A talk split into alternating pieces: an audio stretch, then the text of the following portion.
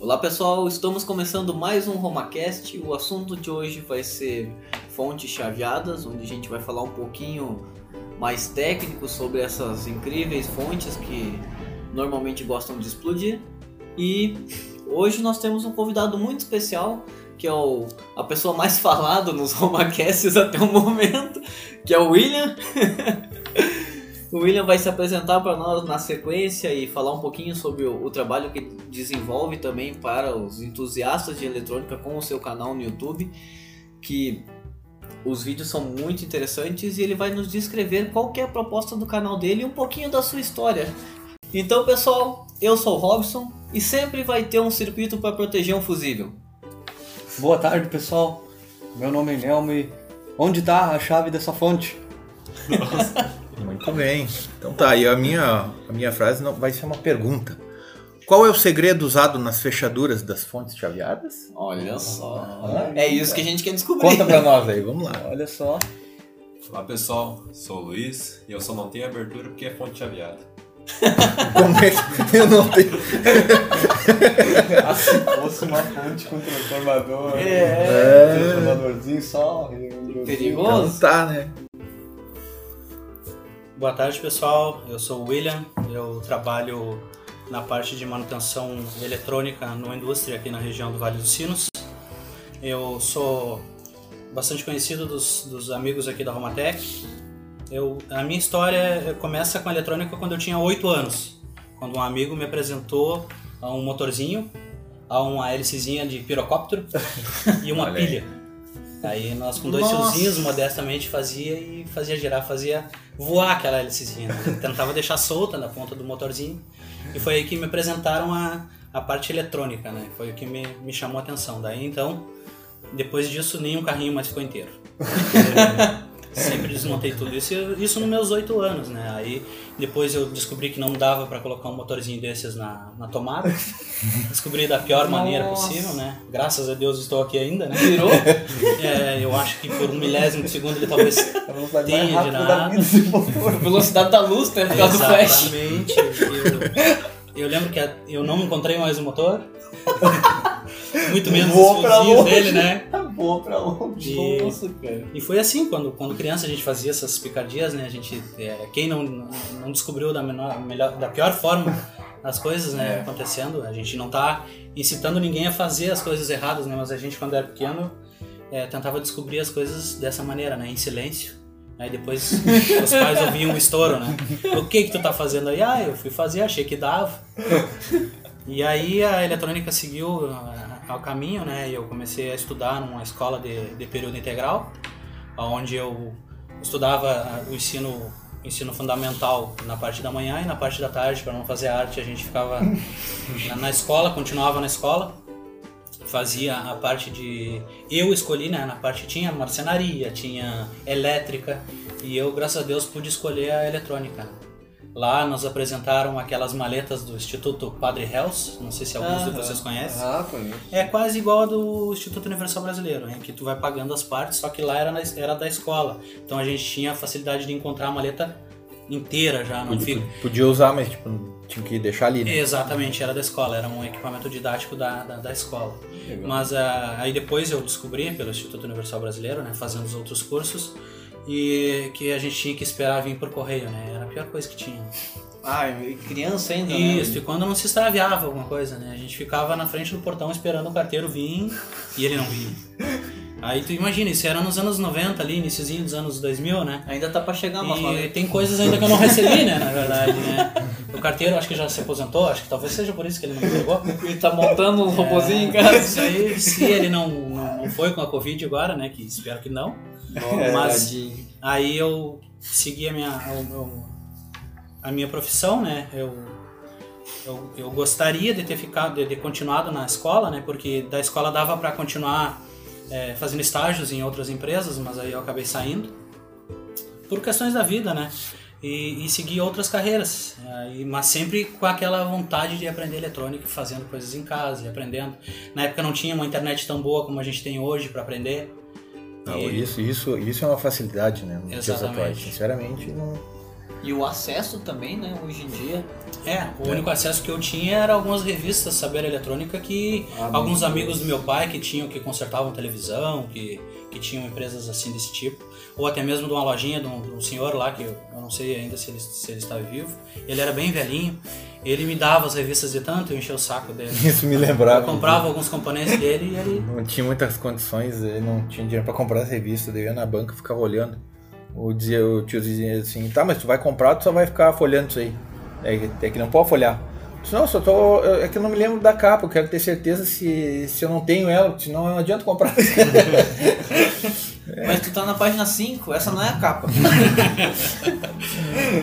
É, e eu, a, a gente aprendia dessa forma, né? Eu não sou muito velho, né? Tenho 33 anos, né? Mas o, o Mariano aqui que, Não, que já, é não, mais, já é da, já podemos dizer assim que é da Ah, não. old school, né? Que ele que, que se chama, né? Vamos ser um pouco assim. Mas é, não, ele, a gente sabe, né? Pelas conversas que, que ele fala, assim, sobre as, as revistas e o conhecimento dele, né? Dele, do Célio, o que, que são os... Já era Os em caras papiro naquela época. a gente revelava com vinagre, ele fala. Que horror. Tá. Então aí veio a, a parte, a, passei a adolescência, né, fazendo só essas eh, descobertas, fazendo coisas em casa. E aí quando chegou a parte de ser adulto, vamos dizer assim, eu tive a oportunidade de ser DJ. E aí quando eu despertei mais ainda, eh, consertar amplificadores, caixas de som, eh, produzir os meus próprios cabos, aí então as ferramentas foram sendo compradas. Ó, Luiz, antes de fabricar amplificador tem que ser DJ. Fica a dica. Praticar bastante. Bastante, né? E aí eu, eu, eu tinha todas as ferramentas e gostava de, de produzir isso. E o, e o DJ, William, naquela época é que nem dos filmes, que gira o disco lá e fica... Então, eu tenho que retroceder, retroceder um pouquinho, então, porque ah, os anos 90 ali eu, eu comecei como DJ tocando com dois uh, Discmans. Olha só, Eu Fazia sério, dois. Discmans. Eu tinha dois Discmans. Panasonic. Inclusive um eu ainda tenho guardado em casa. Pegar uma fita e virar um Não, não. É, não Discman, não Walkman. Ele não Discman já era um não pouquinho queria mais fazer moderno. fogo. Ah, Já era um pouquinho mais Ah, moderno. ah, Então eu, a gente fazia aquilo ali, se sentia o alto DJ do- da festa, né? Fazia festinhas de- na casa dos amigos, as festas da escola, então quando as professoras ou a diretora vinham escolher- convidar a gente. Ai, daí Ah, tinha tem- instrumento, tinha... Sim, aí uma vez, eu nunca vou me esquecer, a diretora convidou, ah, tu vai fazer a festa aqui da, do, do Halloween. Uau. aí tu vai ser responsável pela festa. Digo, deixa comigo, eu vou fazer luz e som. Pá. E aí depois que ela disse que ela aceitou, eu digo, como é que eu vou fazer a luz? aí Ele vai contratar o auxiliar pra ficar ligando e desligando a luz do, do pavilhão. Eu, não, olha, olha, olha, Começou a olha queimar como é a que eu fiz. Eu, eu convoquei toda a vizinhança a consumir todos os seus Nestons e Quick e peguei as latas de Neston da vizinhança inteira e coloquei os suportes. Bah, não dá ideia. Puxei fio e fiz numa, numa, numa caixinha de madeira assim todas as teclas, entendeu? A gente comprava aquele papel, Nossa. é tipo um papel Celofane. o celofane, só que a gente conhecia ele como papel manteiga, que ele Ah, aguenta tá. um pouco mais de temperatura. Fazia as cores e eu me sentia o, o mestre da festa. né? Tá, assim, e daí tu- DJ e Gigi D'Agostino, assim, naquela época. Não, mas o que eu, que- eu acho que tu quer saber é, aquele, é, a- né? é a é a giradinha no disco, né? Isso, a girada Ah, no então, disco. isso aí eu aprendi depois que se chama Scratch. Mas é fazendo o Discman. movimentar- Não, Nossa, tem que não ser é uns dedinhos, né? Não, esse aí já é nas picapes, que é os tocadores de vinil, né? Que Ah. os, os DJs chamam, né? Que é um pouquinho mais C10, caro. F100. Essas aí todas. Nossa, eu fiquei pensando que você era modelo de. Pô, que coincidência ser igual dos carros, né? Pensando. Pior. Aí eu cheguei a- aos 18 anos e fui para as fileiras do exército. Mas deixa eu te perguntar antes de tu chegar no exército. Deu certo a festa com as luzes. Com o De papel lata? celofane de lata? Sim, deu certo. Aí, ó, desliga, Deu, desliga. deu certo. Não, não. Desliga aí, a manteiga tá derretendo. Devidamente tudo controlado, assim, sabe? A fumaça que tinha era de verdade, né? Exatamente, a fumaça era o efeito natural da festa, assim, sabe? E foi algumas festas que a gente fez assim. Tá, porque depois que tá feito uma vez, mesmo com as latas ali, tá pronto, né? Então Sim. as próximas era só continuar. É isso E, aqui na nem os verdade- halteres, né? Que o pessoal faz com, É. com lata e. Exatamente. Tudo se cria, né? Isso. E, é, porque se, na, se tu olhar, na verdade, todos os outros, os outros equipamentos que são industrializados é uma lata É com uma verdade. lâmpada dentro. Eu não fiz nada diferente do que aquilo ali. É, só não tem o rótulo do, Né? Não tem, Não tem um lado. não tem a É, O bom, o bom desse... qualquer coisa. é que aquilo ali era um isolante térmico, aquele, Aquele é, rótulo. Sim, pra pessoa não se queimar. Não, e o bom desses rótulos ali, não sei se os Neston, é que tu tira o papel e fica só o alumínio, né? Não é na lata, não é nada. Não, e fica Ah, três era gotas de, pintado, de né, cola. três- Fica uma voltinha de cola, E assim. que cola forte, né? Já dá pra aproveitar pra sustentar o. Posso continuar no Por favor, agora? por favor, William, entre no exército. Eu tive a, a, a brilhante ideia de dizer que eu sabia um pouquinho de eletrônica no quartel. E aí foi bom, foi bom, Ah, porque tá. aí Aí o comandante É. disse, ó, conserta esse computador até amanhã de manhã. até amanhã de manhã que nós temos que colocar ele na novo. guerra. É. eu fui pra parte de comunicação, né? Ajudar, mas só ajudar. Eu achei, ah, vou consertar um rádio. Cheguei Aham. lá, passei duas semanas enrolando fio nos, nos carretéis de madeira, sabe? Chegou lá, a comunicação era assim: Ô João, chama o Pedro!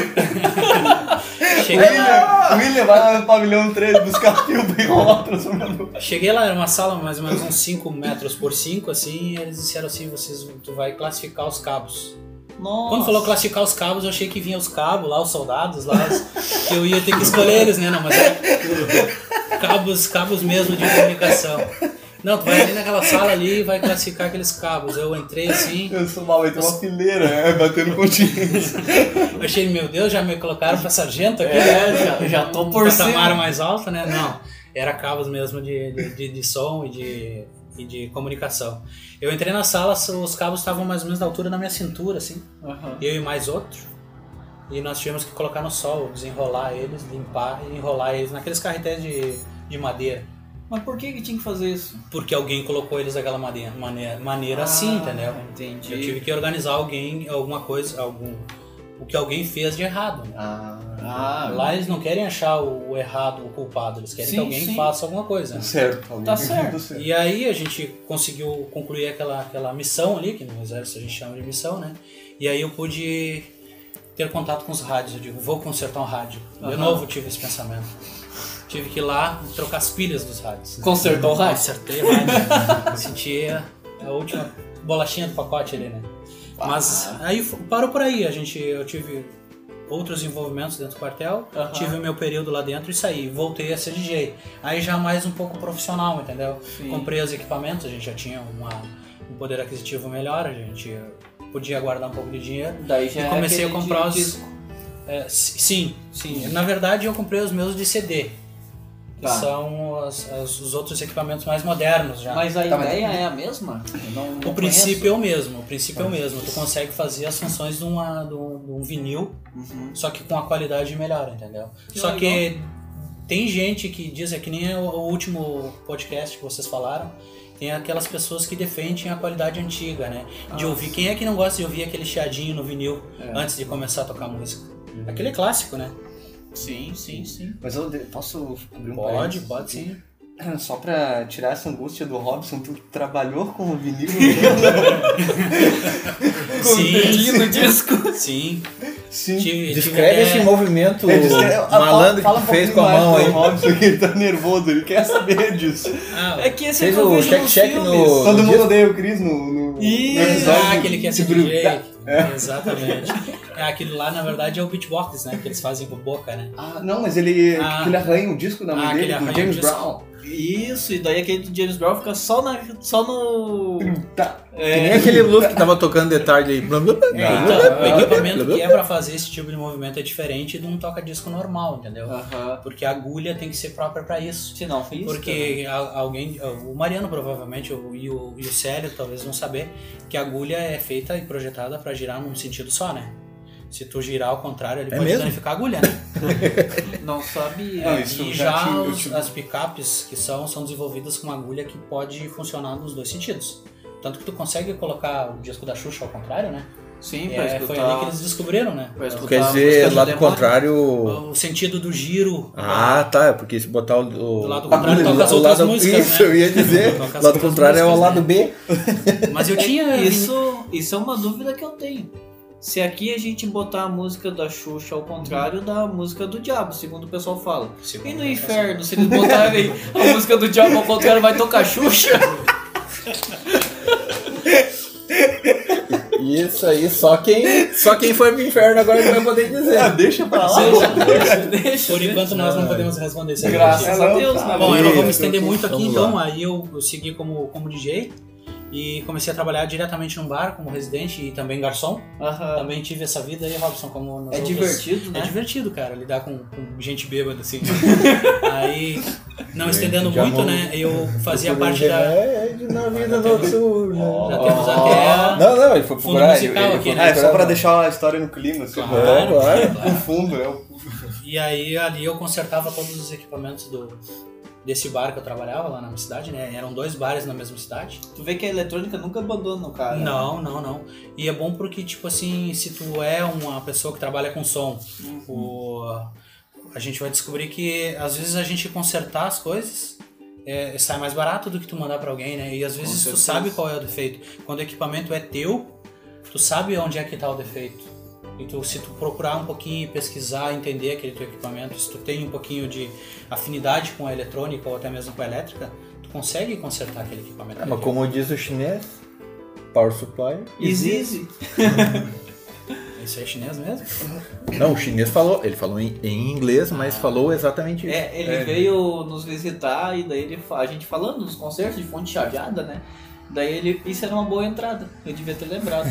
Daí ele falou assim, Power Supply is easy. Tipo, É, igual qualquer um, conserta. é, Né? pô, Interessante. Mas então eu não vou me estender muito aqui, eu vou deixar meu agradecimento por- pelo convite, né? E também eu Não, não, tá gostaria. terminando ainda. Não, mas na verdade. mas fala do teu canal, a gente. É, fala, exatamente, ah, fala né? o nome, não o nome podemos já. esquecer. Tá, o Vai nome- estar na descrição também, pessoal. O nome e os detalhes. Preste né? atenção, não é Homatech, é Hometech. Hometech, do inglês, né? Tecnologia de casa. Olha aí. E qual que é a ideia, William? A do teu ideia canal? é desenvolver. é, Tecnologia pra casa. Tá, tá implícito, né? É quase É. isso. envolvendo coisas de tecnologia, é, é, equipamentos, que nem tipo o meu primeiro, o meu primeiro vídeo foi um power bank solar que eu desenvolvi. São coisas pro dia a dia, tanto em casa como indoor, fazer um acampamento, né? Como o Isso. Inelmo gosta de acampar, assim como eu gosto também. O Mariano também, pelo, pelos outros pod- podcasts dele. Eu gosto de Acampar. só pra poder amarrar barraca. Não, mas é mais barraco. Consertando rede em camping. Exatamente, isso aí. ó. Então, é, o canal é pra, pra fazer esse tipo de coisa, como eu gosto de, de projetos pequenos, rápidos e gosto de ensinar as pessoas. É, é, eu gosto de, de, de mostrar o que eu sei e é uma frase muito boa, né, que eu acho que é um provérbio chinês, né, que quando tu ensina, tu aprende. Não é bem com essas palavras, mas é, tem um provérbio chinês Sim, que assim, com- conforme tu vai ensinando, tu vai aprendendo, né? Então é dessa forma que eu, que eu gostaria de, de, de passar para as pessoas o meu conhecimento. Então o canal agora tem, tem três vídeos, né? A gente faz, é bem corrido o nosso dia a dia, eu trabalho numa, numa empresa, né? Oito horas por dia e a gente faz isso como hobby, né? Como foi feito no último podcast de vocês. Esse é o meu hobby. E que cor é? é verde, né? Pelo logo. Exatamente. Olha. Não, o meu é azul. É azul. É azul. É azul. Exato. Mas é um azul esverdeado, como diz a Luísa. Depende do ponto que tu vê a- o logotipo lá então. Então esse é o meu canal, né? Eu gostaria que, que as pessoas pudessem se comunicar assistindo lá e se quiser curtir, tiver alguma, alguma dúvida, eu estarei sempre à disposição ali. Eu, e outras plataformas também, porque eu também tenho no Instagram, que também é HomeTech. Vamos deixar todas elas na descrição, porque daí se o pessoal tiver interesse, eles já podem acessar. Claro, claro. Qualquer Então. dúvida que a gente tenha, né? Então agora É. tem uma parceria, Roma Tech e Home Tech. Tem HomeTech. E o, e o interessante do canal do William, se vocês perceberem ali quando acessarem o canal, ele sempre procura responder todos os comentários. Então, se tu tem alguma dúvida no processo de montagem do último projeto, que foi a parte dos pistas, né? Exatamente, que eu fiz ali. E isso Um projeto é, mais didático, né? Mais, mais rápido, né? Meus primeiros vídeos tiveram acima de 10 minutos. é, E eu. ó, O Mariano tá me mostrando ali o logo, que ele é azul ciano. esverdeado. Esse ano. Esse ano. É. ciano, ó. Ciano. Eu nem sei que existe Nossa. essa cor, isso é que Sim. nem stop quando alguém escreve gelo na cor. Mano, eu só conheço os- as cores que tem no, códigos de cor do resistor, só que Só. elas não. Violeta, isso aí. E aí eu resolvi fazer um vídeo mais curto, inclusive ele ali tem no, na- no, no- título dele, que é o hashtag 01, né? Que é o primeiro de alguns que eu quero fazer assim pequenos. Ah, é. Assim como eu coloquei ali na descrição, que são São projetos que não tem, não tem uma placa, são soldados diretos nos componentes. Eu fiz um estudo né, na- nos vídeos, nas redes sociais e vi que está sendo bastante difundido esse tipo de, de projeto assim, né? É, vários canais que tem esse tipo de, de projeto não, não precisa colocar uma placa, nem, nem universal, nem desenvolver um, uma PCB. Sim, E- ficou muito bom. E tudo montado em cima do circuito integrado. Eu achei muito legal a montagem. É, e eu tento deixar tudo mais é, organizado, né? Embora ele seja uma, uma das maneiras mais simples de se fazer, que é a primária, né? Que é, as pessoas começam sempre ali, vamos dizer, começam do princípio, que é protoboard, aí depois desenvolve um projeto. E eu também quis fazer ali, tem gente que às vezes não tem condições de uma- ter uma protoboard, vai soldando ali, a gente chama, né, o termo na, na eletrônica o modo aranha, onde Isso. vocês conhecem, né? Parece um aranha mesmo, se tu te colocar muitos componentes vai parecer mesmo, né? Porque os terminais, gente, algumas pessoas falam leigamente que são as perninhas. Então se tu colocar ali mais perninhas vai parecer um aranha. Então por É. isso que eu acho que surgiu esse termo modo aranha. E assim, o canal ele é pequeno, né, iniciante, mas eu, eu acredito que seja promissor, né? Muitas pessoas estão gostando. Com certeza. Espero que quem esteja ouvindo, que goste da eletrônica, queira entrar lá em Home Tech. E a gente está sempre dispon- disponível lá para responder as pessoas. E pessoal, o, o canal do William ele traz projetos que são projetos que são facilmente feitos em casa e não precisam ser peças novas também. Isso que o William falou da montagem, você pode pegar peças usadas e fazer a mesma montagem desses componentes. O importante é que no final tu vai estar trabalhando com a eletrônica, fazendo o seu projeto para sua casa de uma maneira simples, barata e funcional. Vocês vão ver quando acessar o último vídeo lá é o mais prático possível. É bem tranquilo e são 4 minutos para para ver um projeto inteiro funcionando. E eletrônico. Mas então vamos pro foco. Então, aí eu gostaria de deixar um.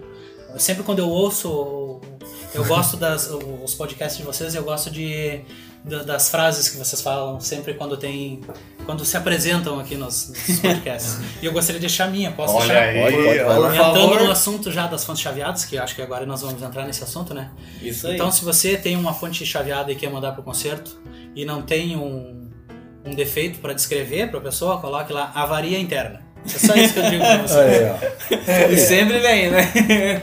Eu achei, eu achei que o William ia dizer assim, se você tem uma fonte chaveada pra mandar pro concerto, mande a chave da fonte. Eu deschavei antes de mandar algo do tipo, né? Manda deschaveada.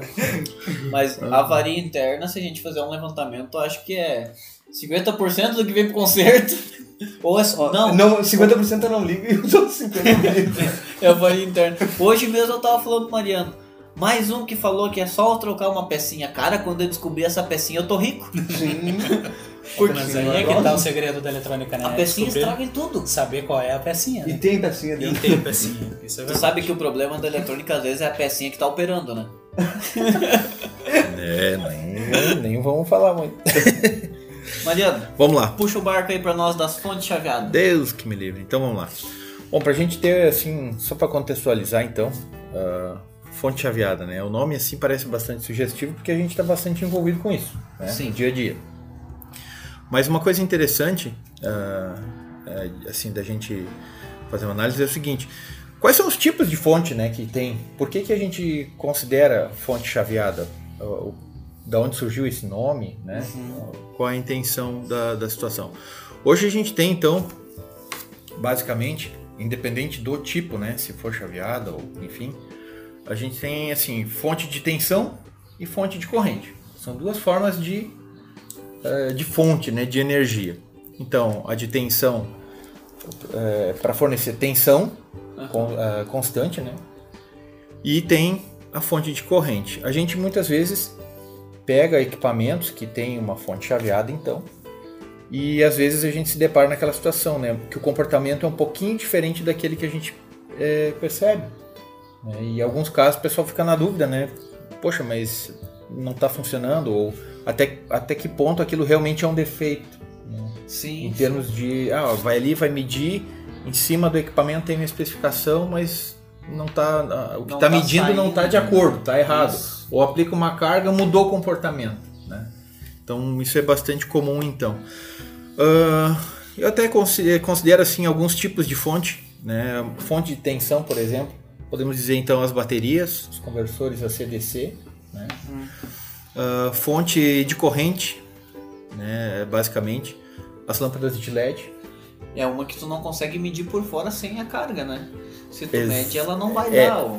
Não, tu consegue medir a tensão dela ah, de circuito aberto. né? É, mas daí a a tensão é diferente do especificado, que foi o que tu comentou. Exatamente, porque é, ela é uma fonte de corrente, ela tem que fornecer Isso. corrente constante e a tensão vai se adequar. Conforme Exato. a necessidade da carga. Exatamente. né? E um, um assunto, até botei de, de forma proposital, como fonte de corrente, balizamento de aeródromo. É bastante utilizado. Aeródromo é, Aeroporto, Ah, de tá. modo geral, né? é bonito falar aeródromo. É um termo mais técnico, talvez, não sei. Né? Claro, agora. O cara consertava avião, né? balizamento, É, o- balizamento de PPD, né? Pista de pouso, PowerPoint? Olha Ah, na realidade é o seguinte, hoje, ah, claro, como tudo evolui, né? Nessa área também evolui. E tem muitos circuitos, e a gente pensa em a fonte chaveada, né? É, só para coisas básicas dentro de equipamento, né? É, um- logo no primeiro momento parece que sim, mas não. Na realidade tem fonte chaveada para alta tensão também. O exemplo disso são os, os transformadores usados em balizamento hoje, né? os reguladores de tensão que eles chamam.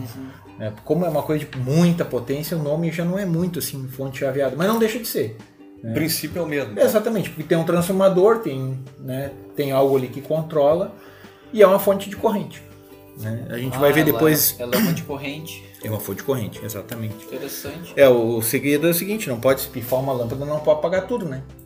Sim, que se manter as ela outras. se adequa à necessidade Isso. da carga. E agora, como a título de curiosidade, antes da gente entender muito assim um pouco mais detalhado, gostaria de deixar uma pergunta. Ah, vamos ver as respostas, né?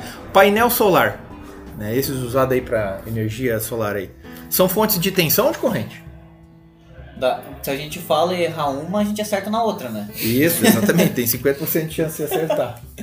Alguém tem alguma sugestão? Painéis Painel solares. Ah, solar. fonte eu, Um eu painel é solar. uma fonte de corrente. Eu Fonte de também corrente? acredito que é uma de corrente. Sim, é, é uma fonte de corrente. Oh. É uma fonte de corrente. Apesar de Pela Então, lógica, né? Parece ela- ser de corrente. É, e, e uma, uma informação importante que esse tipo de, eh, de equipamento traz uma informação que é a corrente de curto-circuito. Isso é interessante, seria a corrente máxima que ela conseguiria. Exatamente. Mais ou menos isso aí. E outro detalhe assim, ó, fonte para laser CO2. Esses que a gente usa em máquina de corte laser. Essa é uma. Essa eu acho que é É fonte tensão. de tensão ou é fonte de corrente? Não, eu também acho que essa é uma fonte de corrente também. Eu chutaria tensão. William, o que que tu me diz? Vocês têm bastante lá, né? Essas Sim. fontes aí, né? Se eu escolher a opção, eu tenho que explicar por quê? Não. Não, não, não. Isso só depois. Não, eu tô brincando. Eu tô brincando. Mas eu acredito que seja de tensão. Por quê?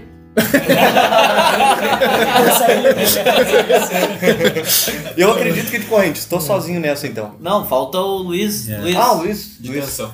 fonte de tensão. Tô sozinho ainda. Então tá, beleza. Não, é uma fonte de corrente. Ah! É Acertou. corrente. Acertei sozinho. Acertou, honrado, miserável. honrado, batalhador, íntegro. É, olha aí, ó. Na verdade, eu queria perguntar a opinião das pessoas referente ao nome fonte chaveada.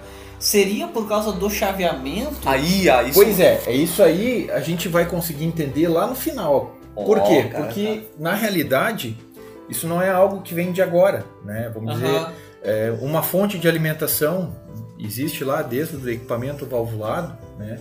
E continua sendo um uma fonte de alimentação. Claro, e não necessariamente precisa ter um transformador, né? É, mas a fonte chaveada também tem transformador. Mas tem fonte chaveada sem transformador. Tem, sem transformador, isso que é o legal. E aí É. tem vantagens e desvantagens. Exato. Vamos, razões pelas então, quais, né? continua. Então, pra, pra gente ter uma, uma- assim, um entendimento por que fonte chaveada, né, é importante a gente saber o seguinte. Existe alguns modos de conversão, certo? O, mais comum, desde de muito tempo, ah, são os, os modelos de, de conversão por ferro ressonante. Né? O balizamento de aeroporto, por exemplo, no sistema que não é eletrônico, usa ah, transformador com, com o princípio né, do ferro ressonante, ou seja, é pela saturação do núcleo que faz o controle da corrente. né? Essa técnica ela é funcional e é bastante eficiente, porém, vamos dizer assim, ah, eu tenho um, um transformador lá que tem que me gerar ah, 15 kW, certo? É um transformador de corrente. Só que tem um detalhe: mesmo que eu venha utilizar o equipamento ah, da a minha carga, vamos dizer assim, na corrente mínima, tá?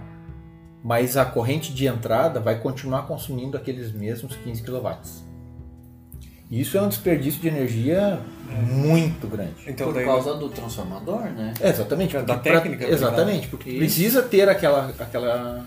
Tu vai ter que consumir aquilo ali para poder entregar. É o então aí, não, dele, aí a né? eficiência dela não é tão boa, então. Exatamente. E essa, essa energia perdida é é desperdiçada de que forma? Térmica? Deve ser técnico. Aquecimento? Sim, sim, sim. Aquecimento. É, como ele fala em núcleo saturado, se eu tiver errado, por favor, me corrija, Mariano. Tem a ver com corrente Foucault, corrente parasita, alguma coisa Sim, assim? essas coisas todas, né? Mas aí, assim, são, é, é, uma- é só para dar uma pincelada para a gente se situar, né? Tá bom. Depois, ah, as coisas foram evoluindo e tal, e aí vieram as fontes lineares. É, essa- É. Essas são as que a gente aprende no comecinho da eletrônica Isso, lá, isso, base. eletrônica base, transformadorzinho aquele 2 mais 12, 1 ampere, né? O clássico, Deixa assim. eu, eu contar um caos pra vocês no transformador 12 mais 12 que, que um, um aluno lá do, do colégio, quando eu era aluno ainda, ele tava usando o transformador, ele botava assim o secundário nos dedos, não dava nada, botou no braço, não dava nada, ele botou na língua. Quando ele Oh, botou na maravilha. língua, nossa, parecia um gato pulando no teto. Deu-lhe uma ferida, mas por que tem que botar na língua, né? Pois é, Por que cara. não engoliu logo o? Tá aí, ó, que eu falei, ó, todo mundo descobre da pior maneira possível. Pô, mas, é, Exato. mas agora que o Robson fala uma coisa interessante, né? O pessoal costuma dizer, Às ah, vezes eu 12, acerto. 12 volts não dá choque, 12 volts não dá choque. Tá, na Nossa. mão não dá, mas bota na língua. Depende ao... É, bota uma bateria de 9 volts na língua. É, Nossa, cara. Só pra ver o que acontece. Ele Não, tá não falando- façam isso, hein, se por ele tá favor. porque ele já descobriu. Não, não, não. já. Não, eu já, eu já sei o que, que acontece. Daí tu pode sentir o gosto da corrente. É, literalmente, né? E ficar o- vários dias sem comer. Ai, ai. Você corrente, Ah, né? Gosto da corrente. Mas é o seguinte. ah, pensei uma coisa nenhuma falar. É. Muito podre. Vamos lá. Então, das fontes lineares, a gente fizer um gancho lá do primeiro podcast sobre Sim. inversores. Né? Vocês vão, que tem. ver, vão ver que começa agora a tudo estar muito relacionado. Né? Então, assim, um, uh, tem aqui um diagrama de blocos bem simplificado do que seria. Então, a gente tem um transformador, né, que é para fazer a isolação, teoricamente. E esse transformador ele pode ser elevador ou rebaixador, enfim, Ou um para um. ou um para um, simplesmente um isolador, Exato. né? Um isolador. Ah, lembra, Luiz, a vantagem de tu usar um transformador isolador? Vai, nem se faz agora essas Ah, perguntas. né? Sacanagem. Cara tá, tá em período de Pra se estágio. isolar lá, da todo rede. Tá bom, passou, tá valendo. gravado, todo mundo analisando. Beleza, então daí nós temos um circuito retificador, um circuito de filtro, e se for uma fonte estabilizada, vai ter algum dispositivo ali para regular isso aí, né? Os famosos 7805, 012. Muito bem. Aí então a gente tem o terceiro modo né, de, de conversão, que é então a forma da conhecida fonte chaveada. Né? Por que, que eles chamam chaveada? Porque tem um elemento de comutação né, que faz esse chaveamento, ou seja, ligar e desligar. É bem isso. Né? É exatamente É, isso. se a gente for pensar assim de forma ah, bem simples, é, é como se fosse um interruptor de luz, né? De energia, vamos dizer assim, né? Não se interromper a luz, né? Ah, vai. Estão me sacaneando. É algo sacanagem. Pô, Eu nunca, eu nunca tinha pensado nisso. Eu também não, mas foi boa, foi boa. É, mas eu- foi claro, foi tão claro quanto o chaveamento eletrônico. Exatamente. Então tá, daí então esse claro chaveamento. luz. Foi claro porque ele não interrompeu a luz. Exatamente. Viu, viu? Então essa chave ela vai, ela vai ligar e desligar o elemento de comutação para fazer o, o- o princípio né, e o funcionamento de modo geral.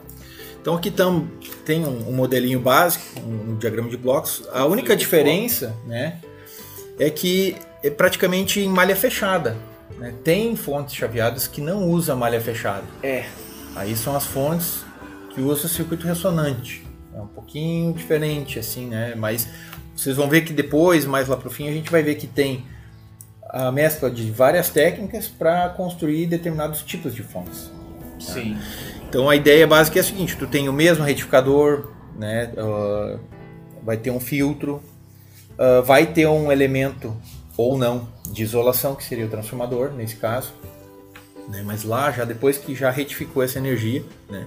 e aí vai ter alguma coisa que vai ler esse sinal, vai passar essa informação para a unidade que vai controlar, e aí através de uma técnica muito comum assim, é, e a mais popular, vamos dizer assim, PWM, né? modulação Aham. por largura de pulso, controla essa chave, esse computador, e aí passa a ter a, vamos dizer assim, fecha o ciclo da malha, né? Começa a circular aquela informação para chegar no, no, no propósito. Ah, uma fonte de 12 volts, e ela vai se manter nos 12 volts, né? É, se isso, for o caso. isso que o Mariano tá falando é assim. Tu gerou teus 12 volts lá e o circuito está consumindo 30 miliamperes. Beleza, daqui a pouco ligou mais uma parte do circuito e começou a consumir 50 miliamperes, 100 miliamperes. Daí a fonte começa a regular o chaveamento dela. Ele faz uma compensação, então, aumentando Isso. a largura do, do pulso. A Pra- frequência ela trabalha bastante, né? Ela trabalha muito com a frequência, essas fontes chaveadas. Ah, o PWM, no caso, a largura do pulso, né? Sim, mas ele modula também a frequência, dependendo do modelo É da o fonte. modelo, é né? isso aí. Nós vamos ver também tem isso aí. Isso que é o Tem detalhe, isso né? E é- isso é importante a gente ter isso em mente, porque na hora de fazer um reparo, por exemplo, ah, a gente não precisa conhecer exatamente ah, o circuito, saber como foi projetado, mas é importante tu observar os elementos básicos da fonte e assim, vamos dizer que, claro, a experiência ajuda bastante nisso, mas à medida que tu observa o que tem, quais são os elementos e como eles estão dispostos, já tem uma ideia de que tipo de fonte que é. E é muito mais fácil procurar um, um defeito ou até mesmo saber eh, buscar algum, sei lá, vamos dizer um, um diagrama eletrônico que seja semelhante se a gente não tiver o que, que precisa naquele momento, né? O Isso. próprio datasheet, o folha de dados que tem, né? Que traz um circuito, como é que chama? Muito parecido. É Nota de é- aplicação do. É, ou É. Um, um circuito de teste, vamos dizer assim, né? Muitas vezes esses circuitos são, são muito próximos da realidade. É, isso a gente vai ver depois ali na parte dos, dos CIs dedicados. Bom, Diga. Já que está no, no assunto de datasheets, informações aí, como é que diz assim, informações é, confiáveis, técnicas, tem um livro, você vai fazer alguma referência do livro ou não? Eu gostaria de passar para o pessoal, pode ser no final, a respeito de escritores brasileiros com material muito bom aí sobre eletrônica de potência e Sim. chaveado. Não sei se você vai fazer alguma sim, sim, colocação sim, sim, vamos, no futuro, vamos, vamos, vamos. mais pro Ah, final então. Não, tu, tu quer muito que seja agora? Não, pode ser Faremos. mais no final. Pode ser depois? Pode, tranquilamente. Tá. Agora? Já é depois de antes. né? É, Olha aí, ó, viu? A cada minuto tudo se renova. É, se pensasse agora na fonte chaveada, ela estaria- chaveando É, Muitos- renovando o É, sinal. um, Muitos já chavearam. E o final é o começo daí? Como tá, um, como tá contínuo, É que nem a vida, não né? pra saber onde É que nem a vida. Começa e termina, começa e termina. Vamos embora. É, Segue É o barco, vamos lá. Bom, então vamos assim, agora mais especificamente dentro das fontes em si. A gente já sabe que existem os modos, né? E aí tem, dentro das fontes chaveadas, tem as fontes que são as isoladas, vamos dizer assim, e as não isoladas. né? Ah, mas o que, que quer dizer essa isolação? Se a gente parar para pensar numa fonte linear, o transformador faz o papel de isolar a rede elétrica né, da concessionária do nosso equipamento, da, da parte interna. Ah, Nesse, ou seja, falar. além de, além de abaixar ou elevar, Aumenta. aumentar, ele isola para um transformador isolador, porque tem outros tipos de transformadores Isso. também, né? sim, sim, Sim. com certeza. É, só- é, mas dentro de um circuito eletrônico, vamos dizer assim, que vamos imaginar que já está recebendo uma tensão lá aos 220 certinho, né? Ah, grosso modo falando, né? Ah, os circuitos eh, digitais ali, sei lá, 5, 12 volts, 3, eh, precisa eh, ter uma certa precisão nessas, nessas informações, né? No valor da tensão. Então, algumas técnicas são utilizadas, como por exemplo, para fonte não isolada, né, que seria uma fonte, a modalidade do conversor tipo book. CCCC. Isso, é um conversor de corrente contínua para corrente contínua, ou seja, ele pega uma tensão retificada, sei lá, de um link DC, lá como era no inversor, né, os 300 volts, e vai modular aquilo ali, vai chavear aquilo ali para necessidade, seja lá 12, 15, 24 volts, enfim. Posso fazer uma Pode, observação, pode, pode. pessoal que não está bem inteirado, então, aí a respeito da isolação, né? Aqui nesse caso do que o Mariano está falando, ao invés de usar um transformador, ah, ah, no, no papel de isolação ali. Então tem um indutor, ele acaba não isolando um lado do outro, ou seja, o primário do secundário. Né? É, exatamente. Esse material a gente vai deixar depois no, no, no blog lá, blog pra- fica fácil para localizar, né? Ah, e também assim, ah, existem vários modelos. Eu trouxe aqui os mais comuns, né? O que é o Sim, mais do sim. dia a dia, assim, se a gente for pegar os, os, os datasheets, por exemplo. Não, a gente pode pegar um exemplo pr- prático que aconteceu umas semanas atrás, com o motor Jack que usava um conversor tipo Buck. Exato. E as Fala de novo. Tipo Buck? Olha que lindo que você falar. Buck. É. Ah, também é conhecido por step down. O Malvino usa essa É, step isso, down e step isso. up, né? O bu- É. o bust. Isso, exatamente. E aí, como o Inemo falou, já tem o, o- o elevador, então, né? O conversor tipo Bust, que ele é praticamente a mesma coisa, só que o modelo anterior, a tensão de saída vai ser menor que a tensão de entrada. Sim. Já o elevador, a tensão de, de entrada, é, é, sei lá, pode ser 5 volts e gerar uma tensão maior, 12 volts, por exemplo. Né, Aí tem um, tem um outro detalhe que é bastante importante, que é a questão da corrente, né? Isso aí a lei de É. Ohm não tem como evitar. né? A corrente é inversamente proporcional à tensão né? e tem que ser Não tem como criar, não, né, não, corrente não, não, ali. não. Que nem aquele. Nós tivemos uma situação é muito interessante, mas isso. Isso né? fica pro de. pro, pro Gambiarra. inversor solar. Fica pro gambiarra os dois, que é o mais Reinvenção da física. Vamos Nossa, lá. como o pessoal gosta de títulos como gambiarra, etc. Eu ia dizer como o pessoal Ah. gosta de uma gambiarra, né? Não. Ah, não. E aí tem um outro modelo que é o Buckbust. né? Ah, muito Ele reúne. Ele os eleva dois- e abaixa e fica igual. Ó, muito boa a- Fica- a análise do Hobbes. Fica igual, mas invertido. Achei que ia dizer fica igual, mas diferente. Igual em módulo, talvez, então? Isso, agora Exatamente. tudo. Igual em módulo, exatamente. né? Então, para assim, pra ficar mais fácil de, de, de, de entender, o que, que acontece? O, nós temos o que eleva, o que rebaixa, né? e tem um que faz é, esse mesmo princípio, né? os dois juntos, eleva e abaixa. Né? Ou abaixa e eleva. Um exemplo dentro da nossa, nossa vivência aqui, que é a questão dos motores eletrônicos, né? do uso industrial. Acho que agora ele vai logo se ligar. Alguns, alguns acionadores de, de, de, de motor, ele tem um, ele, tem ali dentro um, ele é alimentado com 12 volts, né? Por exemplo, consertei dois ali ontem. Ele tem, um- ele é alimentado com 12 volts, só que a fonte, a, a parte interna dele, o uso do circuito é mais e menos 8. Hum, Rossing. Exatamente. Daí olha só, tu tem. Da onde é que saiu aquele maldito menos 8? Porque o 8 é, é fácil de entender, tem um regulador que Ah, rebaixa essa tensão de forma circuito bem é muito legal. simples, né? É, é. E aí tem. Da onde é que saiu os menos 8? Ah, isso abre um gancho para um detalhe muito interessante que eu tava esperando a oportunidade de falar. Então- O pessoal pode perguntar, ah, pra que, que eu vou usar um conversor desses se eu tenho uma. posso comprar uma fonte, mas aí tá a grande sacada. No mesmo projeto, com uma única com uma única fonte, pode derivar diversos níveis de tensão aplicando essas técnicas. Né? Sem uma única fonte DC que foi fornecida por outra placa. Então tu tá usando várias outras fontes nessa placa secundária que o Mariano tá falando, sem um transformador. Sem o transformador. Exatamente.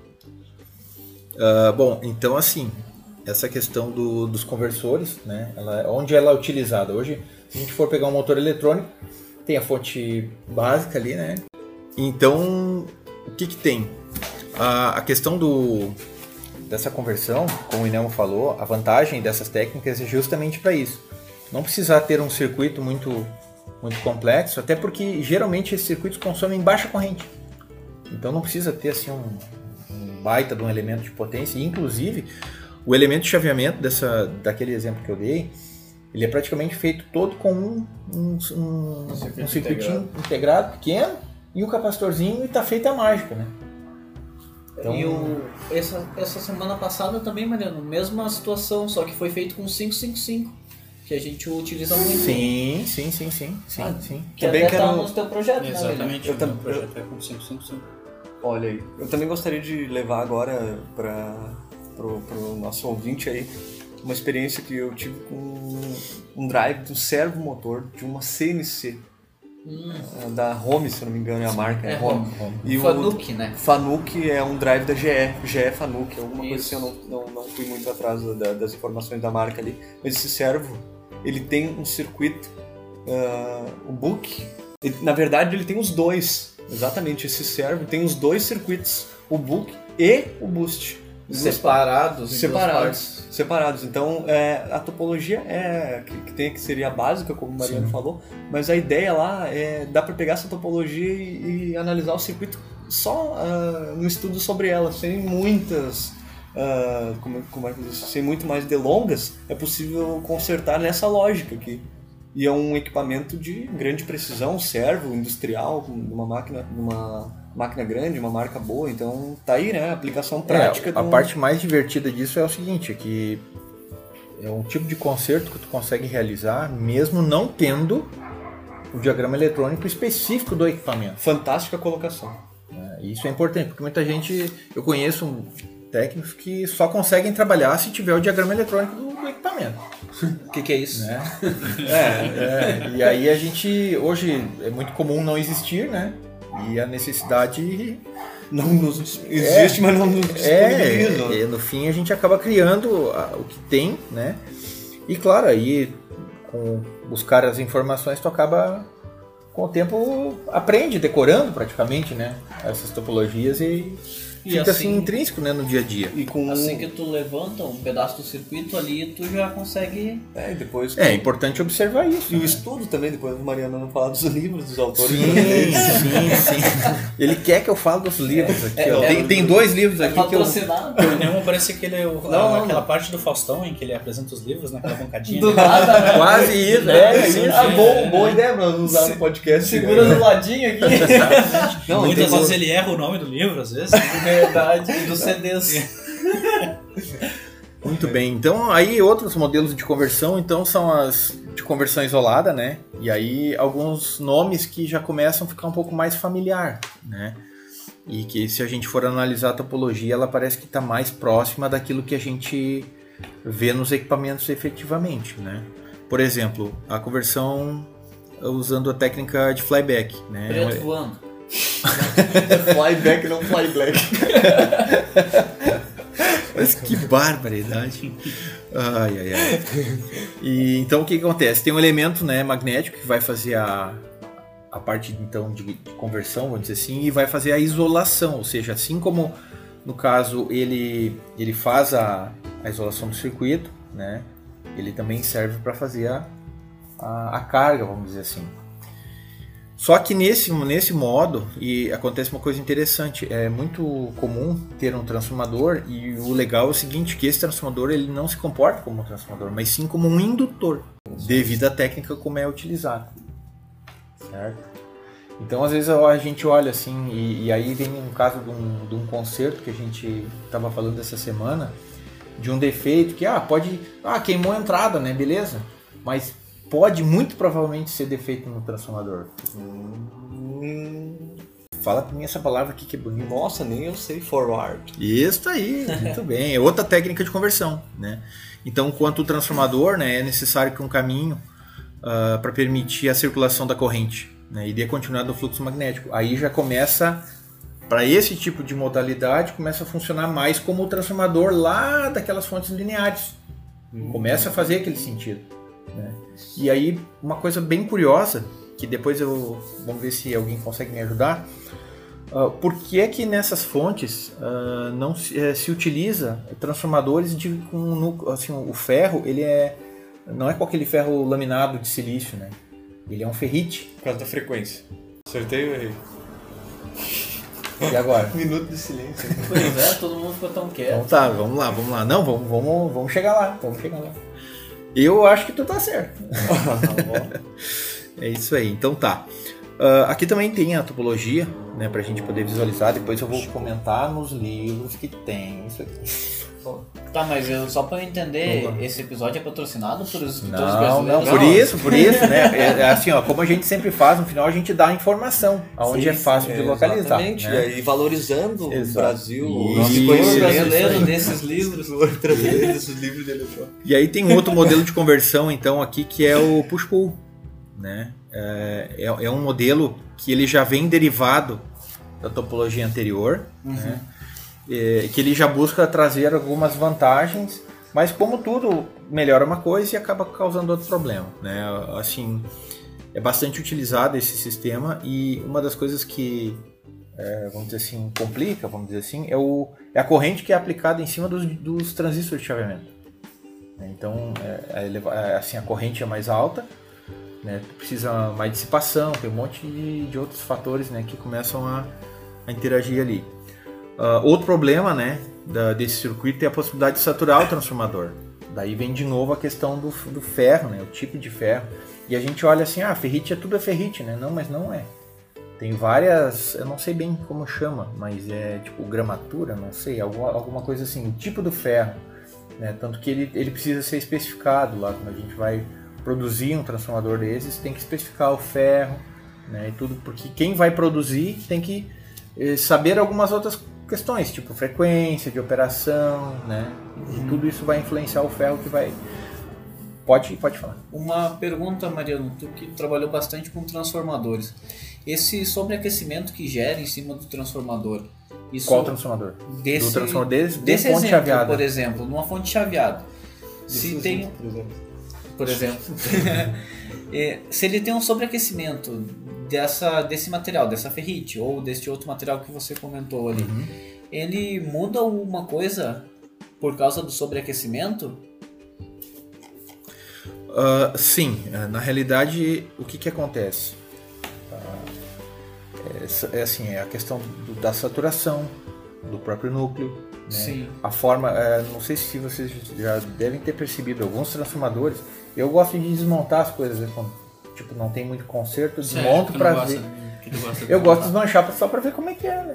Tem que saber, né? Isso aí tá no sangue. É, é verdade.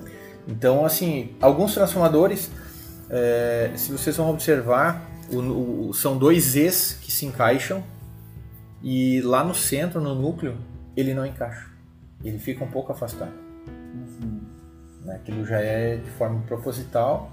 Tem alguns modelos que, que eles se tocam, né? e isso tudo também influencia. São, são fatores que assim precisam um estudo um pouco mais aprofundado.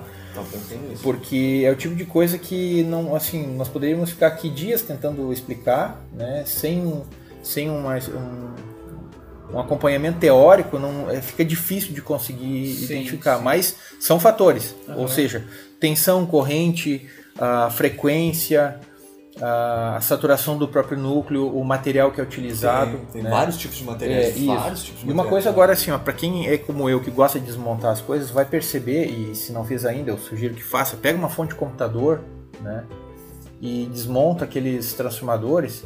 E uma curiosidade, principalmente nos transformadores de saída lá do secundário, já os menorzinhos. Tem uns que são tipo um toroidal, né? Aham. que, ele, que tem assim. São várias bobinas que elas saem do mesmo ponto e chegam também no mesmo ponto, porém com quatro ou cinco vias ao mesmo tempo. Não seria muito mais simples utilizar um, um fio? O fio mais grosso? Um fio mais, um fio mais grosso? Isso não é à toa que é assim, né? Na realidade, isso é em função da, da frequência, né? E aí todo, toda essa, essa, essa questão que tu comentou do aquecimento, ela também está relacionada a esse tipo de coisa. Então, se o projeto não foi muito bem elaborado, né? Tem uma série de fatores que vão, vão contribuir para esse aquecimento. E essa quantia de, de fios enrolados ali, que nem tu falaste aí sobre a, a frequência, essa quantidade não está relacionada à forma com que vai ser filtrado esse um ruído que vai ser gerado ali? Na realidade, ela está mais para a questão da corrente, né? Do que com a própria. Porque o ruído vai gerar igual. O né? ruído gera É, igual. O ruído vai gerar igual. Na realidade, vamos dizer assim, se tu tiver lá uma corrente de 2 amperes, né? ah, O ruído ele vai ser gerado, eh, no caso, no para o primário, para o secundário, de- da mesma forma como só o que vai mudar realmente nesse caso é a frequência, ah, perdão, a, a corrente. É por isso que usa mais ou menos fios. Então a evolução do circuito da- do, do modo de conversão que usa push-pull, né, ele foi, foi implementado e aí entrou então half bridge, as meias pontes. Half bridge. Isso aí. Então o que, que acontece? Ah, como eu falei antes, fonte de computador, as fontes de computador utilizam muito esse sistema aqui, de meia ponte. Ele é mais eficiente e é barato, vamos dizer assim, a, a- a grosso modo falando. Né? Mais eficiente que os modelos anteriores, atende alguns outros critérios, mas deixa a desejar em outros. Só que entra aquela questão de custo-benefício. Né? O, quão, o quão é importante que seja assim ou assado, né? aí economicamente as coisas têm que ser viáveis também. Né? Então, o que, que acontece nesse modelo? Ele também tem ah, alguns inconvenientes, né? Ah, e tem a vantagem, né? vamos dizer assim, ah, da facilidade do, do circuito e tal. E um- uma coisa interessante, nós falávamos, falávamos antes sobre o circuito push-pull, né? os outros modelos de conversão. Na realidade, se a gente for ver, uma única fonte chaveada usa mais de uma forma de, de conversão. Né? Então, são vários fatores que, por exemplo, a fonte do computador, ela tem um circuito autorressonante para gerar a primeira parte, vamos dizer assim, da fonte, né? Da, primeira, é, vamos dizer assim, aqu- aquela, aquele start, né? O iniciar da fonte. Depois que ela começou a operar, ela entra numa condição que ela já tem energia suficiente para poder controlar ou fornecer energia para uma unidade de controle e essa unidade de controle assume, vamos dizer assim, a partir daquele momento, o controle total da fonte, seja para controlar a tensão e corrente. Ela usa um, um pedaço do transformador para fazer essa primeira fonte, isso? É, na realidade, é como a gente diz assim, precisa o, o pontapé inicial, né? Tem o primeiro pulso, Aham. né? E aí a partir dali induz uma tensão no secundário. Daí por isso que ela é autorressonante. É, é que na realidade começa com uma frequência baixa e ela vai aumentando a frequência, Aham. né? Vamos dizer assim, numa como é que chama? Como se fosse num- numa avalanche, né? E aí ela atinge um determinado ponto de tensão lá no secundário, vamos dizer assim, capaz de alimentar um- o circuito de controle, no caso, vamos usar um exemplo mais comum, um TL494, né? e a partir dali, daquela tensão, aquele circuito integrado, Sim, como eu sim. disse, ele assume o controle, fazendo com que agora não vai mais, mais ser desse modo. É, A frequência não vai ficar variando até chegar onde eu quero. Não, eu vou controlar para que seja deste modo. Então aí entra é, onde fecha a malha do circuito, né? Baseado Entendi. no feedback da corrente, né? Exatamente. Ou da tensão. Ou da tensão. O que, eu, o que eu me referi ali que esse circuito é diferente dos circuitos que usam, por exemplo, o 3844, 3843, 3842, que eles rebaixam o link DC através de resistores para ter a primeira tensão de chaveamento do circuito Mas isso é integrado uma particularidade do, daquele componente em si. da porque- família, né? É, porque assim, alguns CIs, a gente vai ver que tem CIs que precisam de alimentação externa, outros podem ser alimentados diretamente do link DC. Exato, como tem o caso dos Viper. É até o. é, Top, aqueles Um modelos. Tem várias famílias, né? Um desses, desses aí, Viper ou esses menores. TNY também. É, eu- o. Célio esses dias me convidou pra gente fazer uma análise do datasheet e discutir ali essa questão dele ser alimentado direto no link DC. É. Depois ele faz um pequeno bypass ali. E o legal disso é a gente pegar esses, essas folhas de dados e comparar elas, mas vamos dizer assim, num primeiro momento, analisar os blocos de funcionamento. Porque é ali que a gente vai identificar o- qual parte que está inclusa no, naquele, naquele componente, né?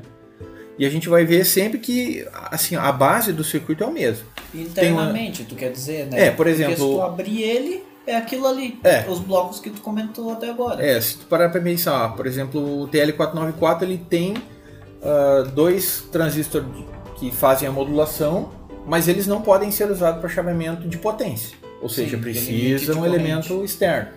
Já o Viper, um Top, eles já possuem, né? Internamente. Internamente, que nem, por exemplo, aquele outro muito comum na Rossing. TNY. Ah, tá, o MR4030. Isso, esse aí, esse aí. Se tu for olhar o circuito integrado externamente, parece um transistor. O TO220 é muito parecido com ele, porém Isso. com nove terminais. E daí dentro dele tem todos esses circuitos que o Mariano falou isoladamente.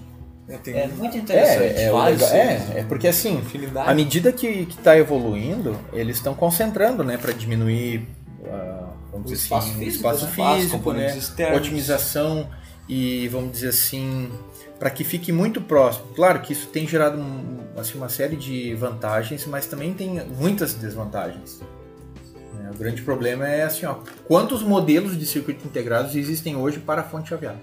Não, e tu sabe um problema que eu vejo, Mariano, também nos concertos, o William vai poder dizer pra nós quantas fontes desses motores estouram e estoura tudo daí. Porque tá tudo ali dentro, né? Quando entra em curto. É, Ele- talvez seja isso que o pessoal diz que só estourou uma pecinha. Essa é a pecinha. Talvez, a pecinha aqui é tudo, né? Só que daí ela estoura e arrebenta a trilha. E... Porque tudo tá ali, né? É. É, exatamente. É e aí interno. vem um detalhe, por exemplo, o elemento magnético, seja o indutor ou o transformador, ah, alguns modelos já possuem internamente. Isso que eu Nossa. fico impressionado. Aquele modelinho que usa naqueles controladores de. Aqueles os controladores de. aqueles. tempo e temperatura. Não é o Viper que tu tá comentando, porque o Viper ele tem interno muita coisa. Tem Tem uma o temperatura tem bastante TNY. É, tem, tem, tem uns que já tem o, O transformadorzinho Não, o interno, o tem indutor é interno no, no, no, no- não sei. É, Mas, que- que mas eu acho que. o elemento magnético, o indutor, faria Ah, o. interno, não sei. É. Eu acho que é o Viper, se eu não me engano, vamos confirmar depois, mas eu Tá. acho que é o Viper porque Eu não lembro eu te desse. levei um datasheet uma vez que eu te mostrava que usava sem transformador, mas eu não lembro se tinha Esse- indutor. eu não lembro desse, desse Não, de não ter tem visto ele na prática. Não tinha? Não. Tem, tem vários, vários. Mas enfim, com, a- com as evoluções, então, depois do, do- da meia ponte, né, o half bridge, entrou então a ponte completa. Ou seja, é, é praticamente o mesmo circuito anterior, né? Porém, utiliza como se- é uma adição da outra É, metade. vamos dizer assim, isso. Antes tinha meia ponte, agora ponte. Vamos fazer uma comparação talvez esdrúxula, mas ah, uma fonte de uma fonte linear, né, com retificador Simples. de com dois Meia diodos onda. ou com quatro diodos, meia onda e onda completa. Basicamente essa é a ideia, né? Ou um diodo ou dois diodos, tu quer dizer, né? Isso. Então assim, ó, a diferença na realidade é, é, se tu tem o mesmo desempenho do conversor anterior com a meia ponte, né, sem o problema da corrente nos transistores. Tá. Só que até onde que a corrente é um problema? Depende da potência que. a- É. É, exatamente. Então, da- cada. Aí que tá querendo chegar, eu acho que eu entendi. Cada fonte é útil dentro da, daquela demanda que você tem. É, exatamente. Porque tu reduz o custo daí, né? Se tu Consegue, se consegue daquilo. trabalhar bem. Ah, né? é, é um- é, assim, ó, para aquela aplicação, né? É por isso que hoje que a gente tem, vamos, vamos, sei lá, fonte de computador aí que custa aí quanto? 100 reais? Eu acho que tu E- consegue ter mais barato. É, né? e, Pode, e tem né? fonte aí a mil reais.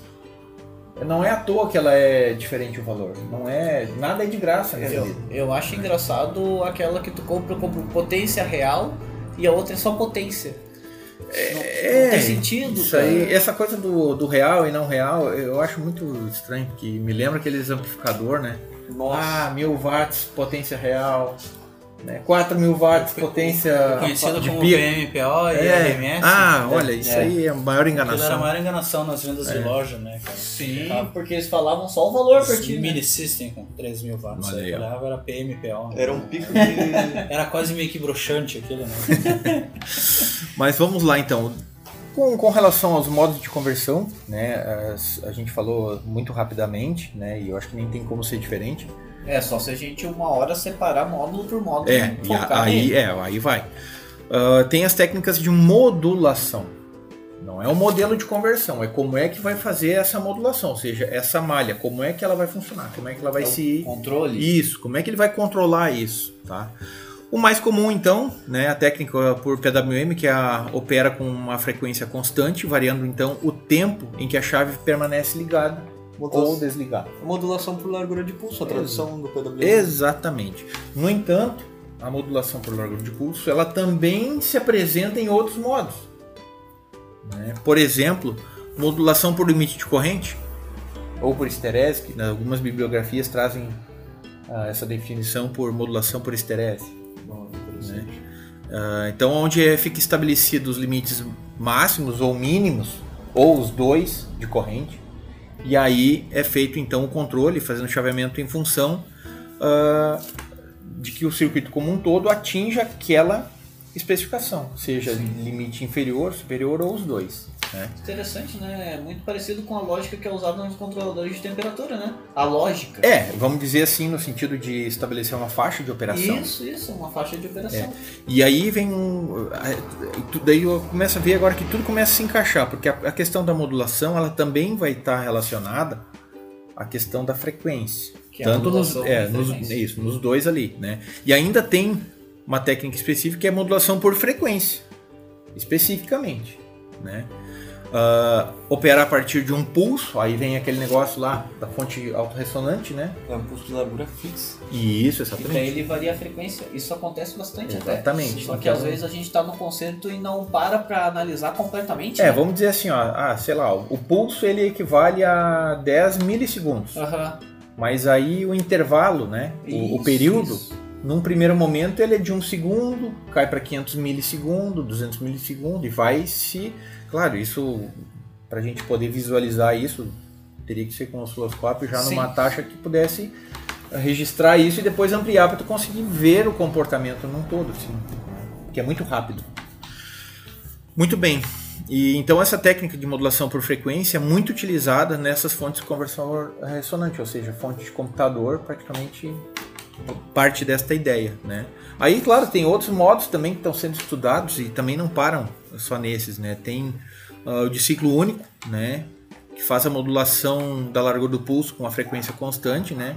Sendo que o instante da comutação é determinado por uma integração, ou seja, essa integração que eles se referem é justamente colher uma amostra da saída daquele, ah, deu um pulso lá no, no comutador, então esse pulso é refletido lá no secundário, certo? Uhum. Eles captam essa, essa, esse pulso e comparam com uma referência, tá um dentro. circuito de referência. Alguns CIs têm, uh, vamos dizer assim, um oscilador específico lá já, para ver se essa frequência ah, bateu? Não. Então agora mais um pulso de novo, no intervalo menor. Tenta três vezes, se não der, entra em erro. Tem uns que tem controle de. É, é, é uma, é uma das opções. Tu tá vendo, mas eu peguei esse, esse circuito uma vez. Esse... Não, eu achei engraçado o jeito que tu falou só, mas. Pô, não, é, mas é porque. Uma assim, forma ó, de proteção também. Sim, e eu tava com um defeito que acontecia isso. Ele tentava três vezes o chaveamento. E daí ele parava, mas ele parava e não fazia mais nada. E daí a gente pegou o osciloscópio e botou ali. Sim. Eu acho que até o Pertido também pegou um assim teve, uma vez. É, teve um da Rossing que ele, ele fazia justamente algo nesse sentido. Só que a fonte não, ela não startava, mas estava... É foram trocados todos os componentes, os semicondutores que fazem essa. Tá bom. É, essa. É muito interessante. Não, Maria, foram trocar todos os componentes eu pensei, nossa, trocou todos os componentes da fonte, não pode trocar. Calma, mas, que não, não. Agora eu vou entrar com outro argumento que tu não vai ter como combater. Eu já troquei uma vez componentes de uma fonte e o defeito estava na estrutura interna da placa que tinha uma trilha interna conduzindo. Não era componente. Boa. Mas, mas, aí já mostra de novo como trocar todos os componentes não é uma maneira de conserto. Não, claro que não. Mas, mas claro que não. É, como diria uma vez uma colega numa outra empresa, ela dizia assim: então a gente parte para ignorância quando não funciona, né? Porra, né?